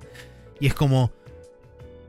Está bien, hoy por ahí ese tipo de cosas están hechas a una escala más baja, como por ejemplo la colisión de la rueda con la piedrita y cómo deforma dinámicamente la rueda con la piedra y qué sé yo. Pero, tipo, yo quiero ver que, por ejemplo, en el nivel ese de, de- de la jungla que estaban pasando y qué sé yo, de repente haya un mudslide que venga así dinámico y arrastre árboles de la geometría y los tumbe dinámicamente sobre el coso y se partan las ramas del árbol y qué sé yo. Y es como, Mm. no existe nada de eso todavía. Eh, ahí es. O sea, si lo querés jugable o no, son dos cosas totalmente distintas que hay que hacer. Eso Seguro. se hace en el juego, no es parte del motor, digamos. Eh, se puede hacer. O sea, Houdini o algún simulador de super partículas y, y choques y destrucciones. Y mm, generás esos assets que los tenés que hacer a mano de cosas rotas y lo implementás. Y después, si lo querés jugable, lo tenés que hacer con una calidad. Y si lo querés eh, como cinemática, lo puedes hacer de otra calidad distinta. Eso siempre va a estar. Eh, llega un momento que es agarrar las herramientas que tenés y, a- y arremangarte y Sí, darle no, duro. Seguro. Eh, pero sí es cierto que hoy el Nanite y el Lumen se adaptan a los cambios de la geometría. Entonces, si yo hiciera eh, ahí una. agarro y parto la palmera y saco todas las astillas y la saco volando cuadro por cuadro y lo hago a mano cuadro por cuadro. Y después lo corro en tiempo real. En tiempo real, Nanite y Lumen recalculan sus cosas y capaz ves artifacts porque lo hacen en tiempo real pero cambiaría la luz dinámica alrededor. O sea, la palmera empieza a dar otra sombra distinta porque se parte y todo alrededor tiene otra global illumination y eh, el, el level of detail varía según el proceso se lo banque y eso anda. El tema es que no está pensado... Porque ahora banca cosas más dinámicas que antes. Antes era solo cosas estáticas. Eh, pero sí, obvio que no anda eso. No puedes hacer eso todavía con el motor solo. Eh, pero bueno, tal vez el año que viene hacen eso literal y te Claro, sí. Em, nada, eh, hay muchas más horas de Unreal ahí dando vueltas y voy a ver si empiezo a chusmear un poco a ver si hay algo rescatable que podamos traer así a, che, esto qué podría Sí, significar. y para otra cosa juegos?". también es que Pero bueno, hubo charlas bastante interesantes en la GDC, pero como suele pasar todos los años, las charlas se graban y quedan en una bóveda que después eventualmente, cuando pasan una cantidad determinada de años X, se van liberando a cuentagotas. Por ende, no vamos a no sé saber. si no es al año ahora o no. Creo que es múltiples años después. No estoy seguro. No, Eh, no no, sé. no tengo certeza de eso, pero me parece que es más de un año después. Pero bueno, eh, la cuestión es que hay muchas cosas que pasaron durante la GDC y qué sé yo. Estas son digamos, algunas de las cosas que logramos rescatar, porque además tampoco le estuve prestando 100% de atención a lo que estaba pasando en la GDC. Sí, sí, sí. Eh, bueno, eh, ¿cómo hace la gente, Maxi, si quisieran escribirnos sobre alguna cosa que se enteraron de la GDC, por ejemplo, que nosotros no hayamos hablado? Eh, o qué opinan de lo de ID Xbox Accelerator Program, o de qué, qué tan uncanny va a ser nuestro futuro unrealístico. Bien, si quieren escribirnos sobre cualquiera de esas cosas o más, pueden pasar por spreadshotnews.com barra preguntas y nos mandan una pregunta o lo que sea. Arroba spreadshotnews en Twitter, instagram.com barra spreadshotnews en Instagram. Y si no, un correo electrónico a spreadshotnews arroba gmail.com. Eh, sabiendo eso, gente, vamos a pasar al Special Move, que es nuestra última sección del día de la fecha.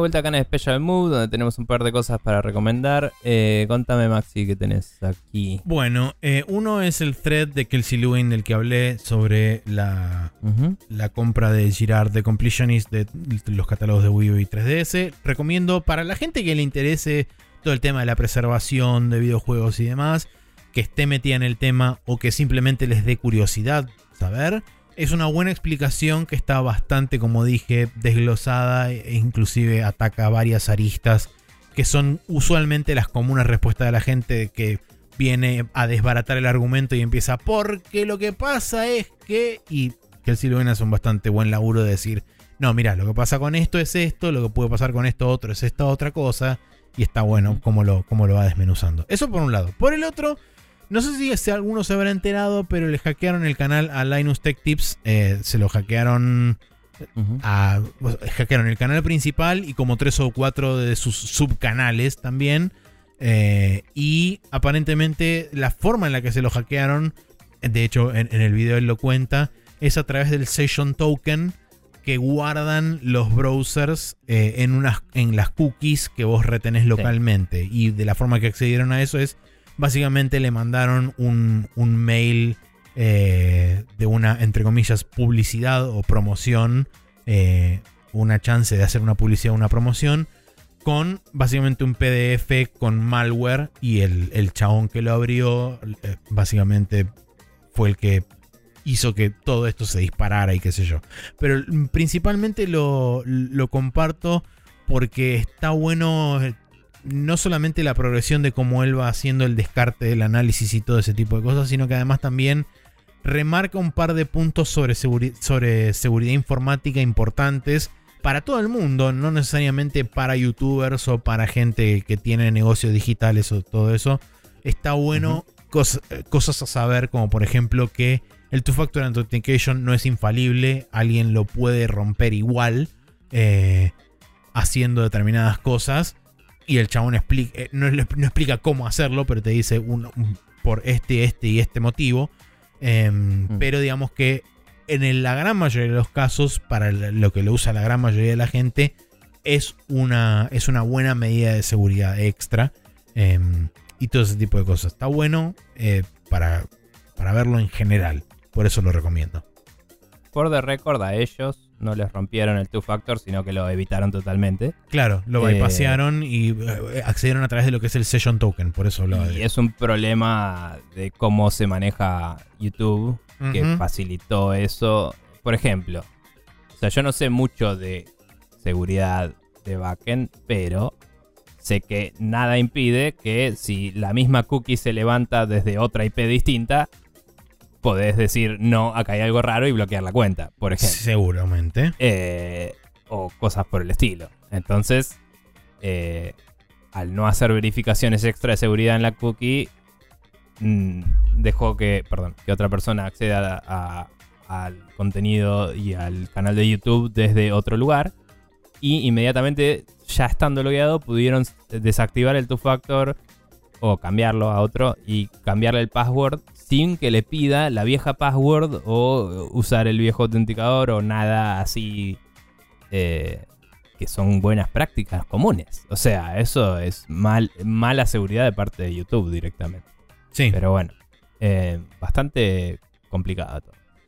Em, yo por mi parte, volviendo a las eh, super recomendaciones de Katsuhiro Tomo y sus amigos, em, me vi Memories, que es una antología que son tres ovas distintos, básicamente.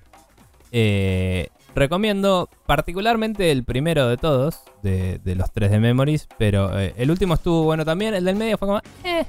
Em, pero el primero de todos eh, está escrito por Satoshi Kon y es se llama Magnetic Rose y es una película de 44 minutos, así que está muy buena de em, unos, creo que son mineros espaciales, em, que les llega un SOS y tienen que ir a atenderlo por una cuestión de ley internacional espacial reloca.